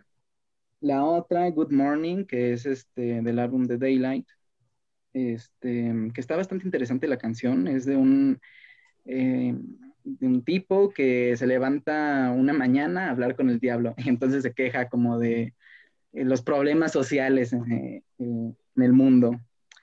Entonces, este, está bastante buena. Y también Magazine, que está en ese mismo álbum. Ese, es, es bastante bueno, su, su, voz me gusta. Em, tiene un ritmo, un, una vibra muy de los 2000, como, bueno, en este álbum, muy de los 2000 y, y también muy de los 90 en sus álbumes justamente de los 90, ¿no? O sea, no, no como tipo Blink o como, como este punk, sino más como, sí, como balada estadounidense un poco, ¿no? Entonces, este, si pueden, escúchenlos. Obviamente, estos dos artistas estarán en la playlist semanal. Pueden escuchar en, en Spotify. Y pues, los, los links estarán en la publicación que haremos esta semana de este episodio. Y pues nada más. Instagram, síganos en Instagram. Y en Facebook, ah, y en Facebook ya tres tenemos Alepos. en Super Facebook. Entonces, sí, esas serían las recomendaciones. Síganos, por favor. Pues qué padre. Yo, yo, la verdad soy muy, muy fan de Lana del Rey, pero no he escuchado este último disco. No sé, siempre que un artista que me gusta mucho saca un nuevo disco, me da miedo escucharlo, porque me da miedo que no me guste y quedar como mal fan o algo así. o sea, me, me dan miedo las decepciones, ¿sabes? Mira, Entonces, esto del estoy como esperándome. En, en artistas es bien chafón Por- porque, o sea, si no te gusta un álbum suyo, pues es totalmente válido. Está bien. Y, y si te gusta el álbum que a nadie le gusta, creo que también es válido. O sea, Mm. No es como que, ah, es que tú no sabes de música, cabrón. sí, o sea, es como decir que el, el tri es superior a Lana del Rey, ¿sabes? Porque es rock solamente por eso. No es válido, no es válido hablar sobre eso porque todos sabemos que sí lo es. Ajá, me gustaron mucho los dos primeros, luego los, los tres del medio que sacó no me gustaron tanto. El último que antes había sacado, el de, creo que se llama Lost for Life. No, el de Norman fucking Rockwell, ese me gustó muchísimo. Y no he escuchado este que se llama Chemtrails sobre Country Club. Pues esta canción está interesante porque colabora con Weyes Blood. Ay, Wiz Blood también me gusta mucho. ¿Te gustó? Que nunca he sabido cómo se pronuncia. Huelle sangre. Huelle sangre. No, quién sabe. Pero Es que- sí, está, está interesante eso. Sí. Y bueno, ahora vamos a pasar a nuestro tema principal, el tema principal de esta semana, una película del 2021, propuesta por Andrés 2020, Ramírez. 2020. Es del 2020, no del 2020. 2020. Sí. Qué horror. O sea, se Quedé como este año, estúpido pero apenas. Decían 2020. Mm. Bueno, es la película de Amor y Monstruos de Netflix, protagonizada por eh, el que contratan que se parece a Andrew Garfield y lo contratan. No se, pa- no se parece, No, se se parece, parece a Andrew Garfield. No se parece Se parece nada a Andrew Garfield. Estás bien meco. Su carita y en sus chinos. Se parece a Claro, Andrew claro. Garfield. ¿Cuáles chinos? No, estás ¿cuáles todo fumado. chinos? Era de pelo lacio. Ajá. ¿Tiene pelo no le hagan lacio? caso- No le hagan Sí. caso al Axel, se acaba de despertar. Eh, Ya le dijimos que en por favor, que por favor no, con- no nos hizo caso cuando le dijimos que no tome durante la Eh, Es que estoy irradiado, perdón. Este, este, sí, es, vaya, este, creo que ese autor, ese autor, ese actor, este, salió en Percy Jackson, si no mal recuerdo, o en Maze es- Runner, una de esas es- cosas. Las dos cosas. Ah, tiene cabellito quebrado, ya lo vi bien. él, Dylan es el O'Brien. de, él es el de- él es el de Maze Runner la saga juvenil para chavos, basada en unas novelas. Basada. Y el de Percy Jackson, o sea, el vato es una estrella de la novela juvenil. Sí, sí, sí, sí. Y lo Pero contrataron para esta película juvenil también. Mm, Eh, sí, sí, ¿Sí? sí, sí, pero creo que lo hace mucho mejor que en las otras, la verdad. Yo no he visto las Este, otras. Yo entonces no sabría ah, decir. Bueno, pero También sí, sa- no, sí, sí las he visto. Él salió en Las ventajas de ser invisible. Ah, creo que sí. No. con, Emma, ¿sí? con- con Emma Watson creo y que sí. y con Ah, Ezra Miller. Y con. Ezra Miller. Sí, él es No. el protagonista. Él es el protagonista, según yo. Sí, señor, se enamora de Emma ¿Sí, Watson. Dylan Ah, O'Brien? Sí, sí es. ¿De veras? No, Sí, el protagonista es Logan Lerman. Tienes toda la razón. Eso sí se, se parece. parecen. Eso sí se parecen. Eso sí se, parece, parecen ¿no? un poquito Como- a Andrew Garfield. también. No, no, No no. Andrew Garfield está todo fl- Y Anthony Hopkins, ¿no? Sí. Sí, este, pues ustedes qué les pareció. Bueno, Axel ya me andaba diciendo que, que le había parecido. Me Eh, sorprende que, bueno, ahorita eh, hablamos de eso, pero a ver qué ustedes. Para empezar, antes de eso me gustaría saber por qué la elegiste, además de Ah, ¿por con qué el- lo elegí? Claro, además, claro. de además de seguir con el tópico de la- del apocalipsis, que Sí, es bueno, el- yo, yo no sabía bien que era, o sea, sabía que para que salieran monstruos debió de pasar algo eh, apocalíptico, ¿no? Pero no sabía qué, qué tanto, ¿no? Em, y yo me llamó la atención porque en, en YouTube había visto varios videos de personas que, que hablaban de la película y decían, no veía los videos, pero en los, en los, eh, ¿cómo se llaman? Los top nails los títulos. salían, ajá, los thumbnails, salían que, que estaba muy buena, que estaba, que estaba buena, ¿no? O sea, que estaba chida. Y dije, ah, pues eh, creo que, creo que me gusta. Entonces, este, dije, ¿por qué no? ¿Por qué no decirles a mis amigos, vamos a ver esta película que se ve muy interesante? Además, creo que se complementó muy bien, sin quererlo quizás, con lo del El fin del mundo. Paula, Fallout, este, cosas así, porque Fallout. aparte ya van dos episodios que hablamos de películas de ciencia ficción, de ap- eh, posapocalípticas, Así es. este, y yo no creo que sea mera coincidencia, sino que Que ya se va a acabar el mundo. Son señales divinas. Así ah, es. aparte, pues todavía más con el contexto, ¿no? O sea, pandemia, eh, Desastre. ajá, desastre. Morena digo, gobernando. Sí, o sea, sí se presta, ¿no? También como para dar toda una experiencia 4DX, este, pues a las películas y a todo lo que vemos de como de estos temas de apocalipsis y qué hacer después de una catástrofe de cualquier tipo. Entonces, sí, yo creo que por eso eh, podría decir que, que la elegí. Sí, porque para los que no saben de qué va, Amor y Monstruos es una película que se trata de amor y de monstruos. Ah, no es cierto. Resumen. Trata de que... ¿qué, qué es lo que iba a llegar al planeta Tierra? Iba a llegar a algo. Era- Un iba a meteoro- llegar un un asteroide. meteorito. El, Un clásico, asteroide. el clásico Ajá, meteorito. entonces Ajá. la humanidad decidió aventar misiles al cielo. Como en Armagedón. Ajá. Como que estaba- sí. I don't Sí. wanna close my eyes. Así Ajá. es. Y le salió mal porque tenían como químicos sus bombas. Y No, pues cuando eran bombas atómicas, según yo entendí, y cuando bajó la... Cuando cayeron a la Tierra, mutaron los organismos, todos los no mamíferos, ¿no? Al parecer. Ajá, algo así Porque- dijeron. Bueno, Ajá. no, sí, sí, sí. sí. Había sí, como- cucarachas mutantes, gusanos mutantes, plantas mutantes, cangrejos caracoles. mutantes, sapos mutantes, pero no hay humanos mutantes ni perritos mutantes. Así Ajá. es. Entonces, eso indica que los mamíferos no se vieron afectados por eso. ¿Por, qué- ¿Por qué? ¿Quién sabe? ¿Quién sabe? No importa. Ajá, tanto pero no, importa, ¿no? pero no importa, exacto. Y... Sí, de hecho, a mí me gustó mucho lo primero, que fue, me pareció un poco original, que no haya sido porque cayó un misil atómico, ni porque el meteorito cayó, sino porque cayeron partículas que ellos mismos lanzaron. O sea, ¿no? literalmente Ay, escupieron al cielo y les cayó en la cara. Orinaron, as- orinaron para arriba. Orinaron contra Sí. el viento. Sí. Sí. Entonces la humanidad se extinguió. Se extinguieron, bueno, se murieron el 95% Eh, no de las personas ajá. y el 5% restante se quedó resguardado Está en peligro de subterráneos. Y la historia sigue al protagonista, que dicen que no es Andrew Garfield. Se llama Joe, ¿no? Jonas. Jonas. Jonas. Jonas. ¿Sí, Jonas? Jonas no es el de Jonas. Dark. También. Joel. También. Joel, se llama Joel. Joel. Ah, Joel, como el de, Joel, como el de Last of Us. Joel. como el de The Last of Us, coincidencia. Ajá, ¿no? ajá, No. Joel, JJ, el Joel, eh, tenía una pareja antes de que se acabara el mundo y su pareja terminó viviendo en otro búnker a que 7, 11 días, de, no, 7 días de Siete distancia. días. 7 Ujú. días de distancia caminando porque pues no hay carros, no hay bicicletas y tienen que andar a pata todos. Entonces solo se comunican por radio y el búnker en el que vive Joel es como de gente joven, ¿no? Ajá. Entonces, al parecer, como que Como la película, ajá, la película empieza a primavera y todos andan bien calientes, se la pasan este, dándose caricias, dándose Ajá, caricias, con la puerta amor. abierta, ¿no? Además, No, pues no hay, no hay eh, puerta, güey. con- Ajá, con un pésimo saneamiento y con un pésimo, una pésima ventilación. Ese búnker debe de oler horrible. Entonces, el, Sí, sí. El Joel se harta y dice, ya estuvo bueno.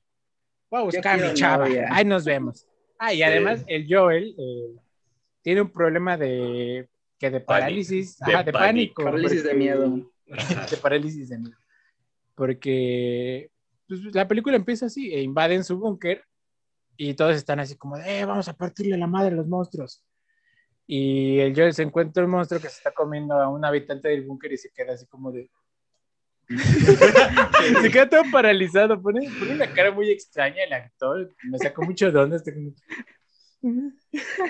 Como A mí me de, dio risa. como de, güey, ¿te acuerdas del, creo que se llamaba Marco de Masterchef 1, un concursante de 18 años, que se la pasaban cagándolo, duró dos episodios. Y que ponía sí. una cara idéntica cada que le daban los chefs. De, "Bueno, chef, ¿le traigo una torta ahogada?" Sí. Entonces el protagonista se paralizaba cuando estaba en situaciones de peligro y aún así decidió salir a la superficie a buscar a su chava. Bueno, la Sí, o sea, es, es una trama bastante sencilla. Literalmente Ajá. sale y va a buscar a su chava. O sea, eso es todo. Eso es de lo todo. que no hay trata. más. No hay Y, más. y literal, pues sí es el título, Amor, que es la, la búsqueda. Bueno, no búsqueda, sino la odisea, el viaje para llegar a su amada. Y pues monstruos en el camino. Así, simple y sencillo. No hay más. Amor y monstruos. Eso fue Entonces, Amor y monstruos. Así, Ajá. fin de la fin de la historia. Cine Canal. Sí. Y pues Entonces, bueno. ustedes, ¿qué, qué, ajá, qué opiniones generales, vaya? Pues, o sea, yo no, yo no fui así mordaz con ella, así de, es que es muy inverosímil que pase eso, porque entiendo que es una película como para jóvenes, como para, pues diseñada para ser como un blockbuster, ¿no? O sea, en Ah. tiempos normales sí hubiera si- sido como un estreno de, de, De cine, mitad de verano, de- ¿no? Así ajá. "Oh", para, para ir con para, ajá, para ir con toda la familia y- Ajá. vamos a un fin de recaudar millones y pasártela bien, comprarte tu combo nachos y gastar mucho dinero y comprar Coca-Cola y Ir con la las novia. reservas de agua. ir ir, la ir con la novia el novio Ujú. Entonces yo dije, bueno, entonces tengo que ser como más tolerante con este proyecto, con este asunto. Pero fuiste, así, miser- fuiste misericordioso. Ah, condescendiente. Ajá. Y es que yo, yo esperaba mucho porque cuando vi de qué se trataba, dije, genial, me encantan estas películas que son unas mamadas. porque se me hizo como Sharknado. Y dije, wow, ay, me voy a entretener mucho. Y luego vi que era de fin del mundo y dije, wow, qué interesante, qué padre. Hasta la puse en español porque a mí esas películas me gustan verlas en No español. manches. Guau. Y Nah, me pues. va, o sea, es que es para pasar un buen rato y ya. Pero no me entretuvo, como que me molestó mucho el protagonista, todos los demás personajes, a excepción de. ¿Cómo se llama el Woody Harrison? Que no es Woody Harrison. Es Yondu. Es Yondu. ajá. El ¿Cómo John- se el- llama? el No me a excepción del Yondu. Su- superviviente número dos y- Ajá. ajá. Otra vez el, la fórmula de superviviente malota y niña tierna, ¿no? De- como. The Last of Us. De las A excepción de esos dos, los demás personajes me parecieron super X. Menos eh, Boy, el perrito. Yo siento Ah, el que el perrito, perrito se llevó toda la película. No se manches, llevó la perro. película, fue lo mejor del proyecto. La película se debió de haber llamado Perro y creo que hubiera tenido Amor, más perros éxito. y Ah, perro y co-. Perro- como- Perros perrones, así se hubiera llamado. En Soy Leyenda. Ah, no. no. Es que ahí tienes otra vez lo mismo. No, es que esa leyenda es más triste. No la veré ah, otra vez, nada más por Ahí tienes esta vez dúos post-apocalíptico, sujeto y perro. Igual. Como tienes muchas cosas. tienes muchas cosas de muchas pelis y cosas. Y el protagonista me cayó muy mal. La historia me pareció bien estúpida. O sea, como un chamaco caguengue va a sobrevivir en la superficie de siete días y luego otros siete días de regreso. Eh, me gustaron los personajes sobrevivientes de la superficie porque son los que les le dicen al chavo, oye, esto es medio idiota, ¿no? ¿Qué tal que ya no te quiere la chava? O sea, nos han visto en siete años. ¿No te has puesto a pensar, idiota? Y el chavo, ah, sí, cierto, pero voy a seguir. Voy a abandonar a los que consideré mi familia. Ahí nos vemos. Y siguió en su camino a ver a la chava. Y pues por eso no me gustó el protagonista y los otros personajes sí. La relación que hace con Boy también me gustó mucho porque también es, o sea, es un personaje que perdió, ¿no? Perdió a, su dueña, que era esta, esta persona que nunca sabemos quién es, pero tenía un vestido. Y ya, me gustó mucho el perro, la verdad. Cuando ya pasemos a los spoilers, quiero hablar de eso. Mientras tanto, no la recomendaría. O sea, ni, aunque te gusten las cosas pues, apocalípticas, ni aunque seas un jovencito, no, no la recomendaría. Ni, ni como película para apagar tu cerebro, tampoco la recomendaría. Wow. Vaya. Una, una, crítica muy dura a eso que me dijiste, que nos dijiste que ibas a ser menos. Ajá. menos incisivo. Pues mira, yo no estoy tan de acuerdo con Axel.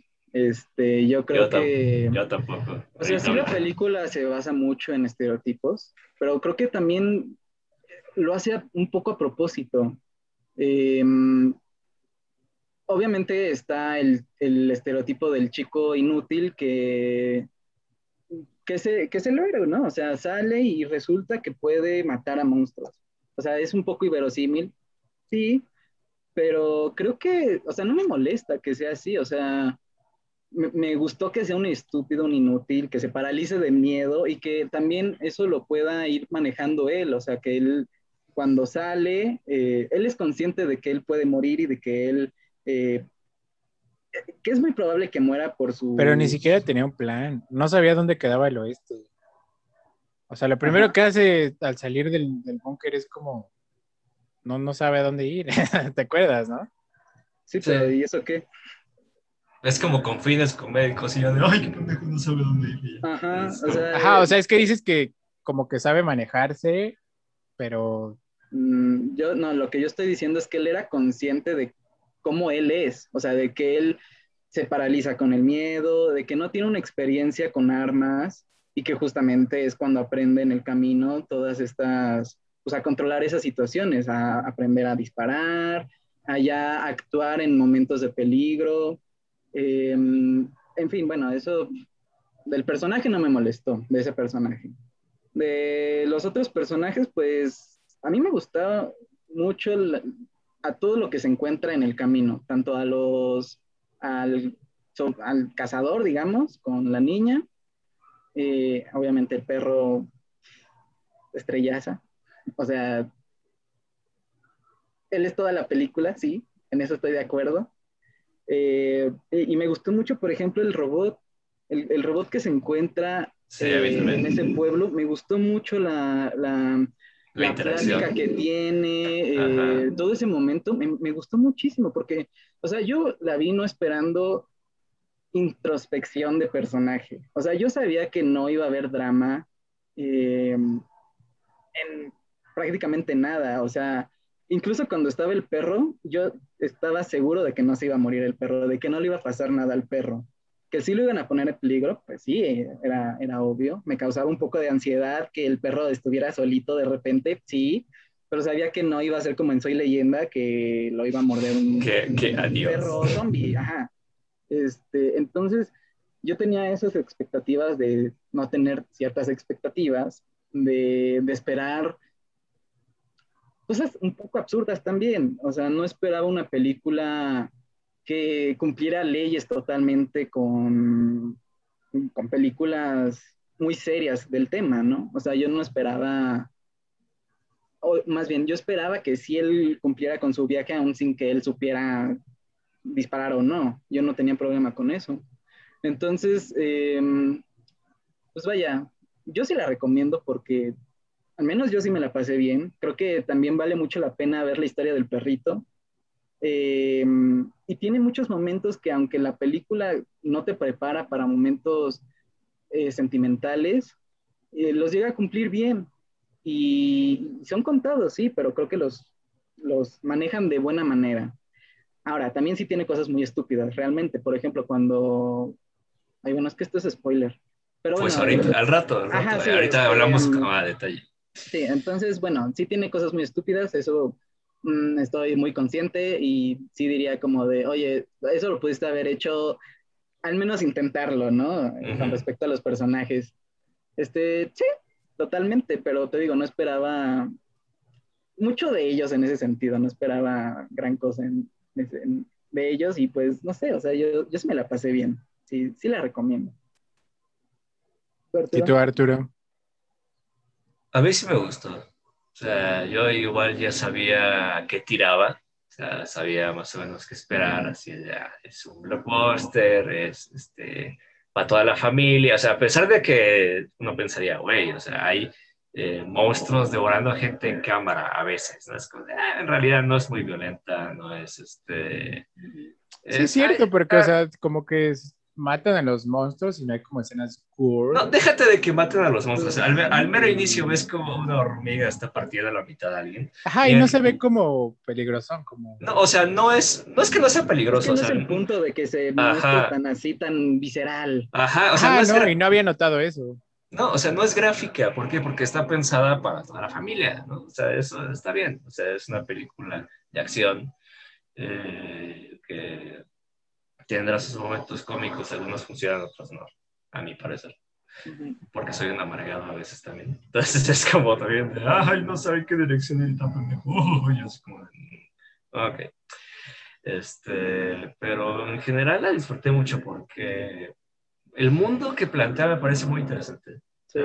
cómo te van explicando pues, cómo funciona lo de los monstruos, este, como puedes ver. Ajá, lo de los refugios, este, como hay zonas que son más seguras o menos seguras dependiendo de la temperatura, este, pues que, vaya, o sea, cómo puedes ver, este, pues, cómo los personajes tienen que analizar el comportamiento de los animales para reaccionar de manera acorde.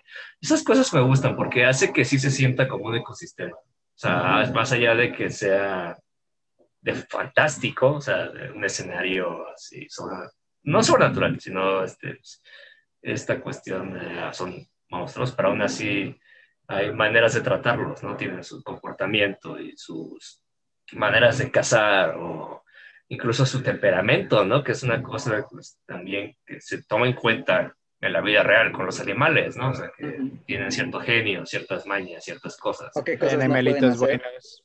Ajá, o sea, ¿y qué cosas tienes que evitar hacer? Este, ¿Cómo reaccionas? ¿O cómo cazan? Que si uno es ciego y caza por el tacto, y que otro siente las vibraciones por la tierra. Eso me encanta, porque este, siento que se le presta atención a los detalles, o sea, observando cosas de la naturaleza. Eh, la historia, pues, X, ¿no? O sea, yo eh, la historia era lo que menos me importaba y medio me terminó sorprendiendo cuando sí se pueden reflexionar sobre, oye, lo que está haciendo es una gran estupidez, ¿lo sabías? Y era así como de, eh, sí. De hecho, se lo repiten dos veces. Ajá, de hecho, se lo, repiten. y se lo repite el otro señor. Se, lo repiten continuamente. la pena. Se lo repiten continuamente. Entonces, eso me pareció interesante y ya hablaremos un poquito más a fondo de eso pero en general me pareció entretenida. sí, tiene momentos de emoción, tiene momentos de tensión bien hechos. O sea, a pesar de que sabes que el protagonista no se va a morir porque esto es para la familia, este, hay momentos de tensión bien logrados. la escena del perrito yo casi chillo. O sea, en verdad... hay, hay, escenas muy buenas, entonces yo sí la recomiendo. Sí, sí, sí, sí. Pues bueno, ahora vamos a pasar a los spoilers, ¿no? Así es. Sí, sí, sí. Pues ya váyanse, los que no la han visto y la quieren ver y no quieren spoilearse, lárguense. no es cierto.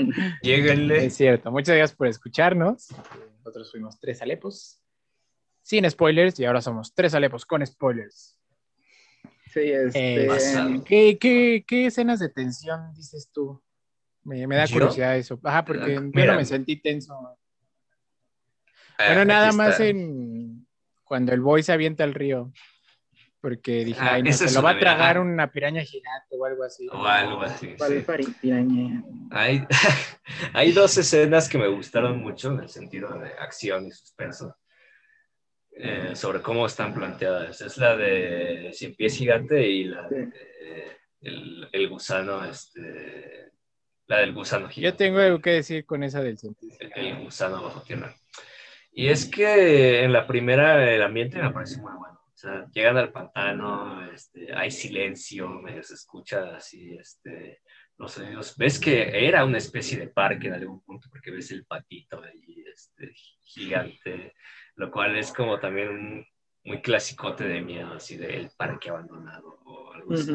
Y en general la ambientación me pareció buena en ese sentido, pero esta escena en particular me dio ese feeling así, este, pues vaya, de suspenso, ¿no? De, estaba la expectativa. Y algo que me gusta es que aparece el monstruo, ¿no? Que está escondido bajo tierra, el sin pies.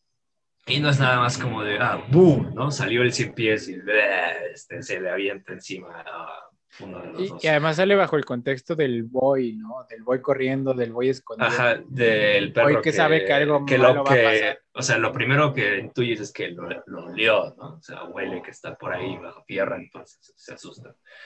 Y entonces el monstruo sale y no, lo no se avienta sobre ellos, ¿sabes? No es un susto así de... Ah". O sea, simplemente, o sea, el monstruo se levanta y el monstruo está analizando la situación porque es ciego. Sea, eso te lo dan a entender entre que si los ojos están así todos blancos uh, y porque ves que el chavo le, lo está apuntando así con el arma y el siempre se está tanteando el arma con las antenas. O sea, es un detallito, pero eso ya me da mucho realismo porque, bueno, así es como cazan muchos insectos, o sea, que son ciegos. Y... Sí, como esperas la reacción de un insecto. Ajá, como esperas la reacción, ¿no? De que está analizando la situación, está tanteando, está, eh, vaya, eh, analizando a su presa.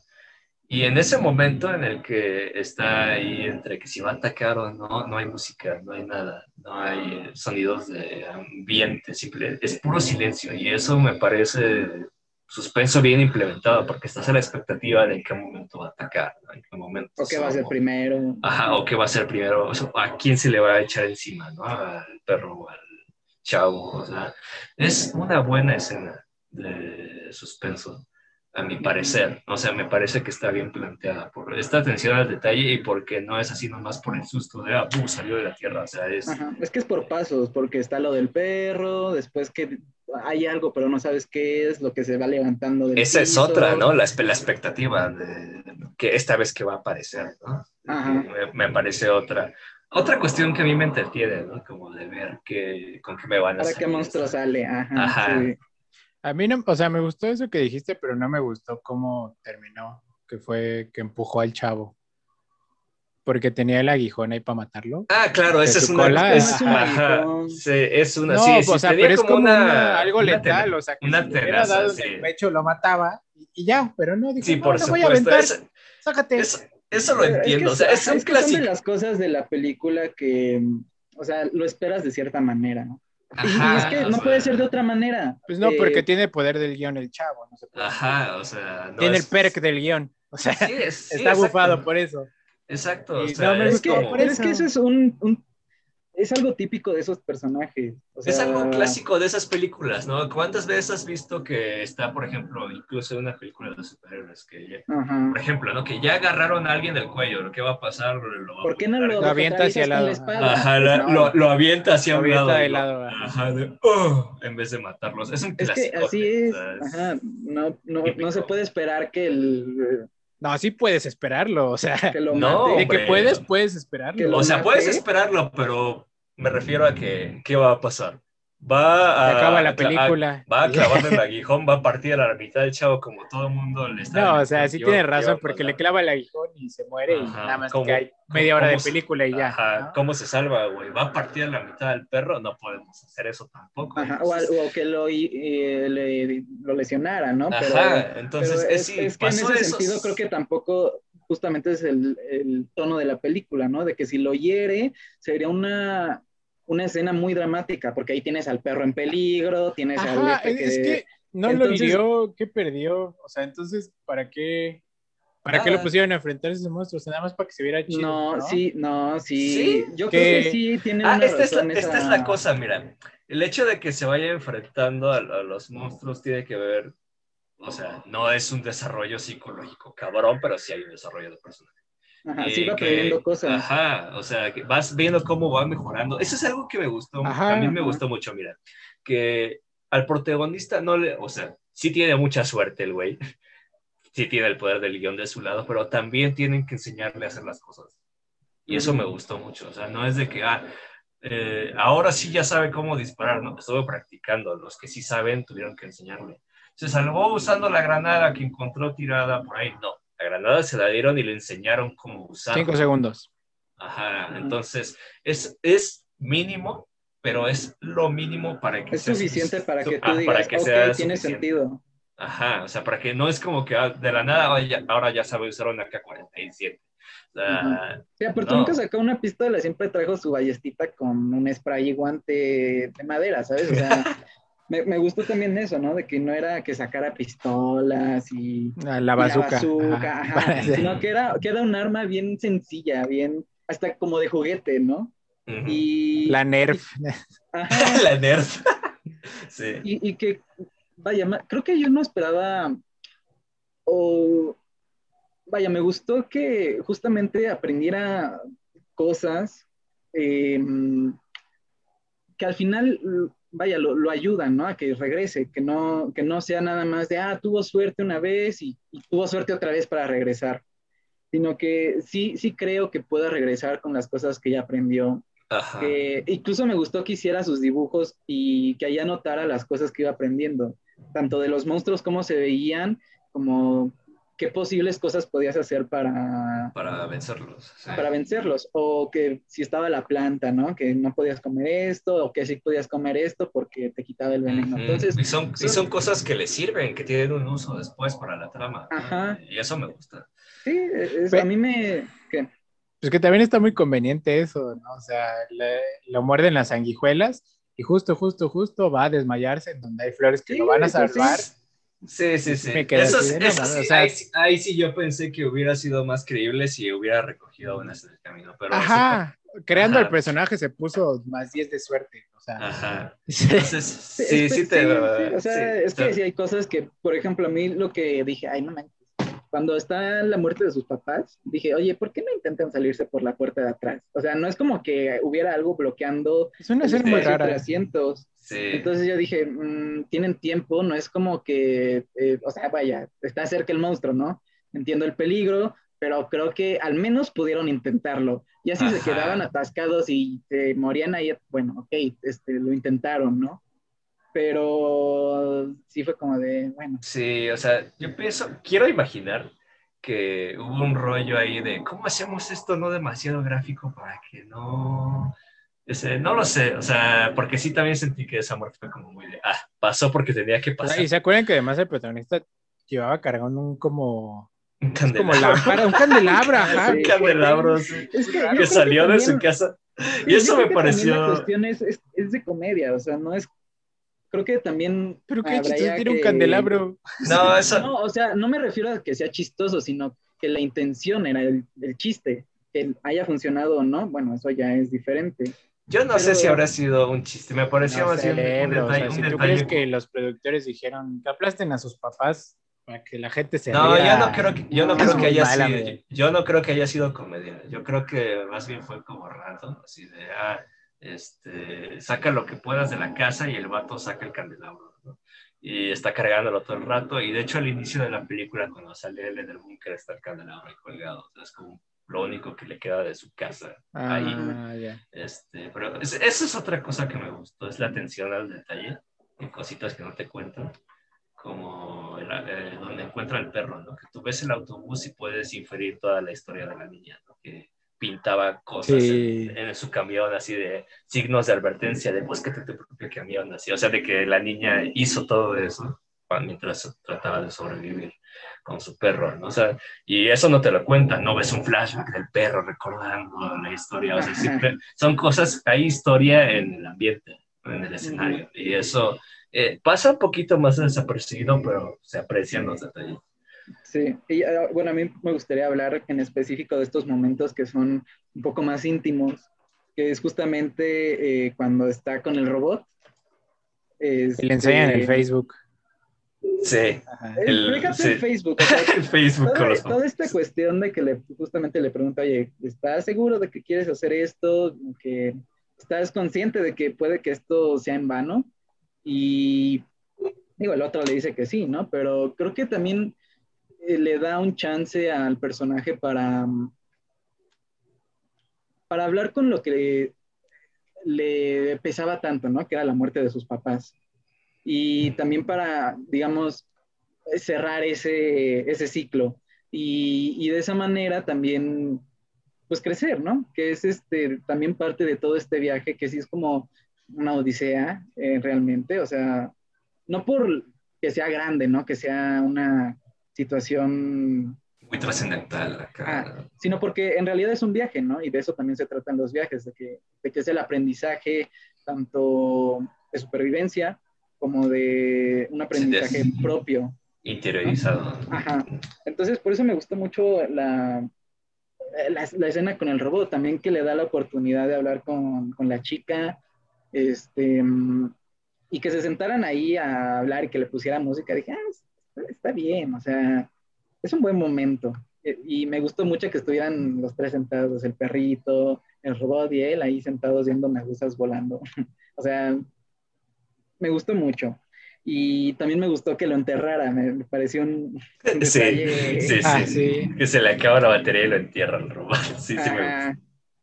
Y el otro, pues, es el de cuando habla con la, con la chica, o sea, cuando le dice, pues es que yo, yo no esperaba que vinieras, yo no quería que vinieras.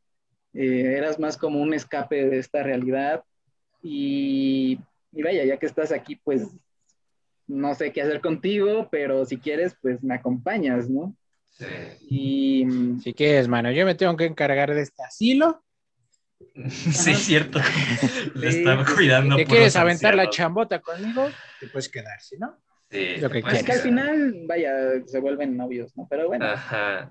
este, X era de esperarse. Pero me gustó que al menos hicieran el intento de decir, de hacer la reflexión sobre el viaje Ajá. romántico. Así sí, de que, oye, lo bueno es que aprendiste, ¿no? Y que estás Ajá, vivo. Y de, que, y de que ella le dijera, ah, este, o sea, la gente cambia, ¿sabes? Fuimos novios siete años, pero no manches. Ajá, yo tuve mi vida, yo Siete tuve una años, persona baboso. importante. Ajá, siete años, o sea, este- encontré a alguien, alguien más, ¿no? Lo cual es, lo cual es pues, totalmente... Un viejito, güey. Y, que... chance, chance. Sí, o sea, en ese sentido me, me gustó que se tomara sus momentos como para respirar eh, al personaje en ese sentido, ¿no? Sí. Que, eh, ok, ya, ya tuviste mucha acción, ya tuviste mucho momento de jiji, jajaja, este, ahora pues tranquilízate un poco y piensa en lo que has hecho, lo que vas a hacer y cómo vas a actuar a partir de aquí, porque es en ese punto en el que se le presenta al personaje tres opciones. Una es quedarse, otra es ir con sus amigos que están en, en el otro búnker, otro que es eh, seguir el camino hacia las montañas. Y, y, pues vaya, me gusta también que le pongan esas, esas opciones y que incluso las tomó, o sea, eh, fue con sus amigos, eh, los rescató y... Que además ya es muy interesante eso porque hasta, o sea, antes del viaje no se sentía como totalmente integrado, ¿no? O sea, sentía que era así como el vato que cocinaba y ya. Ajá. Pero ya cuando llega a la otra colonia es cuando se empieza a dar cuenta de, pues, de que pues, genuinamente eran su familia y que lo amaban y que él los amaba a ellos. Y los Sí. Es- ya extrañaba. lo sabía, yo creo que ya sabía que era, él siempre supo que, los, que lo quisieron. ¿Sí? O sea, él- él- sí, Yo creo que sí. Ellos mismos se lo dicen al, cuando va a salir. Le dicen, oye, nosotros te queremos, esperemos que te vaya bien, queremos que vivas, ¿no? Que no mueras. Pero también lo dejan ir muy fácil, ¿no? O sea, si alguien que... a quien tú quieres te dice, oye, me voy a ir a ver. Pero pues, ¿qué, van, pero pues, ¿qué van a espérate, espérate, carnal. Que hablen con él como mm. habló la niña y el John Doe. Así de, oye, la estás cagando, chavo. Y en su refugio nadie le dijo nada.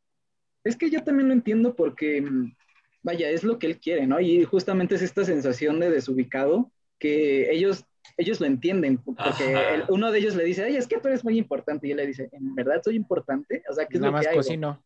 Ajá, entonces le dice, no, pues sí es cierto, creo sí, nada más cocinas. Deberías de buscar lo que nosotros tenemos y lo que tú no tienes, ¿no?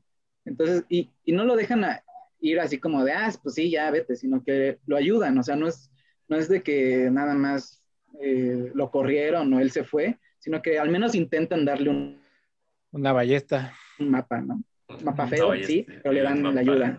Este, le dan algunos tips, lo que ellos saben, porque tampoco saben mucho porque no han salido. O sea, esas situaciones creo que también me parecieron... Le dan un raid, ¿no? Así de toma. Ajá. y, me gusta el detalle de que atrás del mapa tuviera como dedicatorias de secundaria, ¿no? Sí, ah, cambies. Ajá. Cocinas bien chido. Lo de la vaquita, dije, ah, no mames. Ah, la vaquita, bro. sí. sí. entonces, eh, yo, me quedé satisfecho con la película. O sea, cumplió las expectativas que, tenía al empezar a, verla. Entonces yo no quedé como mm, poco satisfecho ni, nada así. Entonces, pues, yo se me quedó bien. Y, pues entonces... Hablando, un poquito más, perdón, del final.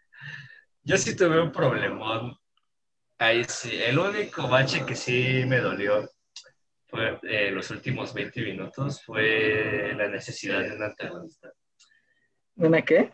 De un antagonista. Ah, sí, sí. De un malo. Eso sí, lo resentí.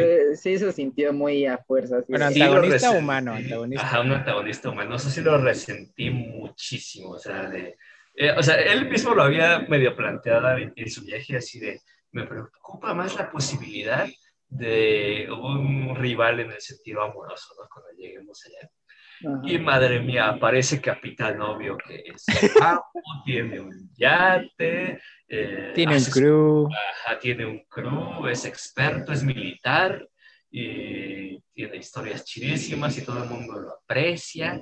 Y la novia le dice, dale una oportunidad al chavo. Se fue buena onda. Dios mío, película, ¿no puedes intentar más fuerte para decirme que este güey es el malo? O sea, de veras. Yo estaba, em, es más, por un segundo, güey, tuve así la esperanza de que simplemente el vato fuera buen pedo y ya, y simplemente quiere sobrevivir y este, y tiene su plan y su pedo y demás. Pero, pero no. El, para descubre que es una farsa, que es el malo, y hay que detenerlo. sí, sí, sí, o sea, sí, eso sí es de... Ahí sí, ahí lo sentí así como de casi metido con calzador ahí. Además, yo lo sentí súper apachurrado, como que Ajá, lo que quisieron meter ahí en 10 minutos, o sea, no, como 15, 20 minutos, ¿no? Sí, me acuerdo que salió el malo y Necesitamos, es más, hasta quizás yo habría estado un poquito más satisfecho si el, fin, el antagonista final hubiera sido un monstruo ya. Otro monstruo, yo que sé. Eh, pero, pero sí, sí fue como de. Se acordaron ya casi. nos faltan 20 minutos de película y necesitamos un malo. Oigan, un güero malvado. sí, un güero australiano. Un australiano, sí. Y su crew que tiene armas y aún así la novia. Un cañón brazo. Puede vencer a una con una puerta. Oye, sí, esa escena de cuando se avienta la Amy con su puerta me recuerda a Juego de Tronos. Juego de, Juego de Tronos, ¿en qué parte? Sí, hay una parte después del aseo de Invernalia que John se avienta contra el Ramsey, contra igual, contra un, con, un, con una puerta rota y el Ramsey le está aventando flechas. ¿No te acuerdas? Ah, ya me acordé. Sí. Sí, sí, a mí me pues recordó más al Capitán pues, América con ah, la. Pues no, nada que ver. Yo nada más estaba pensando, wow, Qué fuerte metal. Ay, qué bueno. está, yo qué sé. Está bien película, te lo compro. Ya sé que necesitas un conflicto final, lo entiendo. y además demostrar que no todos los monstruos son malvados y que los humanos pueden ser más malvados que los monstruos. Qué buena enseñanza nos El verdadero monstruo son las personas. Que ocasionaron todo, de veras. Porque los mismos humanos acabaron con el agua, hicieron el COVID y aventaron partículas radiactivas al cielo y por eso hay monstruos gigantes. Entonces el verdadero monstruo son los humanos. Así es. Entonces, ese fue mi único gran problema. Todo lo demás lo pude pasar, pero eso sí, este, sí me dio tantitas agruras, pero pues, no todo puede ser perfecto en esta vida. Ajá, sí. Entonces, entonces está bien. También lo de... salió el perrito ya con eso, yo dije... Ah, Ajá, esa fue, esa fue mi escena favorita, cuando llegó el perro como el MVP, así con música de John Cena de... Sí, sí. A salvar el día, dije, wow, bravo. Sí. Yo me lo esperaba, pero dije, wow de veras que sí, era el MVP. y además un gran trabajo actoral del perro, porque hay una escena en la que le cierran el hocico y no ni protesta ni nada, así se deja. el perro fue el highlight de la película. Ajá. Un Oscar para, un Oscar para Boy. Que se lo quiten a Anthony Hopkins, ya se va a morir, no lo necesita. Y que se lo den al perro. Así es. También, a pesar de que la comedia luego es como de. eso ya es subjetivo, ¿no? te podrá dar gracia, ¿no? Pero una escena que sí me gustó, que sí, eso sí fue inteligente, a mi parecer. Es cuando está el gusanote, el eh, muy inteligente, cuando el gusanote gigante está bajo tierra cazando. ¿sí? Y el vato para distraerlo, lo único que encuentra es un jocho de plástico, güey, que estaba tirado porque era como un parque o algo así. Y entonces lo tira y la madre esa va por el jocho y lo trae pasa toda la persecución aquí también tensa, así, bastante buena, a mi parecer. El gusano te lo está buscando. Y él está tratando de mantener callado al perro. Y entonces ya cuando por fin el gusano te explota, sale volando el jocho de plástico, güey, por ahí. no sé por qué me causó mucha gracia. Sí, tiene sus momentos. Ah, el pinche eh, juguetito para perro ahí volando. Sí. tiene sus momentos. Yo les digo, la disfruté mucho y pues sí la recomiendo. Y yo supongo que no la disfruté precisamente por la expectativa que tenía de oh, mundo, qué chido. Ay, bro. También, pues también, pero creo que también es culpa de pues, la expectativa que tenía, ¿no? Así como de, ah, el fin del mundo. Y el perro. Si la van a ver, véanla sin expectativas, la verdad. Yo digo que la ven con las expectativas que le plantea la misma película. Ajá, sí. O sea, ah. Es como ver esta película de eh, los zombies que, que es comedia. Zombieland. No, la otra. No me acuerdo cómo se llama. ¿Cuál otra comedia de zombies? ¿Cuál otra comedia de zombies? Sale este actor que sale en Star Trek. Ah, es que Arturo no. Creo que se llama La mierda con los zombies. Bueno, no es. Shaun of the Dead. Shaun of Ajá, the Shaun of the Dead. Ah, O sea, es como si vieras esa. Es como una vibración. Esperando demasiado, ¿no? Es... Sí, o sea, no es sin esperar un dramón acá muy grueso. Ajá, no. es un, un blockbuster familiar. Es lo que, eso es lo que. Una aventura y ya. Pues bueno, ¿qué calificación le este, dan? Ah, yo le doy un 8 Pinocho. ¿8 Pinocho? Simón. ¿Le das 8? ¿Y tú, Arturo? Ah, un 8.5, porque me gustaron los monstruos. 8.5, yo le doy un 6.5. Entonces tenemos un promedio. 7.6. 7.6. Love and Monsters sería un, un puntaje de 7.6 de 100. No, es cierto, de 10. de Está 10 bien. Aquí en Tres Alepos está, está así, thumbnail. Está up. Está para verla con alguien un fin de semana. Está, ajá, para verla y voltear a verlo y decir, no mames. Ya va, el ferrito. Está bien bonito. sí. Sí. Pues bueno. Creo que de nuestra 10. parte ha sido todo. ¿10 de 10 qué? 10 de 10 perros. 10 de 10 perros. La película me hubiera gustado más si se hubiera llamado Perros Perrones, pero no. Perros y gatos. Perros y bichos. Para el, próximo, para el próximo episodio, perros y gatos. Ah, sí, yo les voy a poner a ver Balto. perros y gatos. Me no, gustaba mucho esa película. Sí, el próximo episodio va a ser súper especial, va a ser diferente Ah, a sí, todos los que sí, hemos sí, hecho, así que Oh, sí, algo muy distinto. prepárense. Único y diferente Estamos a toda emo- nuestra gama. Muy emocionados. Sí.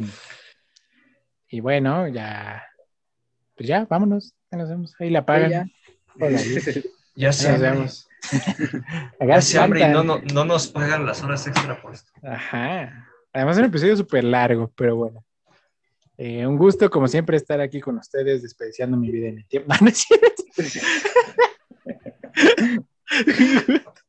un gusto estar aquí con ustedes, siempre platicando de temas tan agradables y trascendentes. Claro que sí. Eh, yo fui Axel Olvera, acompañado de mis mejores amigos. Andrés Ramírez, un gusto. Y Arturo Galvez. los Muchas gracias por escucharnos y síganos en nuestras redes sociales como Tres Alepos, en YouTube, en Spotify, en Anchor, en Google Podcast, Apple Podcast, Ah, bueno. Facebook. Ya dije Facebook, ¿no? Sí, sí, Facebook. Sí, está loco el ¿Ah, sí? Andrés. sí. No te escuché, perdón. Y Mm. síganos, síganos. Muchas gracias por escucharnos. Son la mejor audiencia del mundo. Nos vemos en la siguiente emisión. Hasta luego.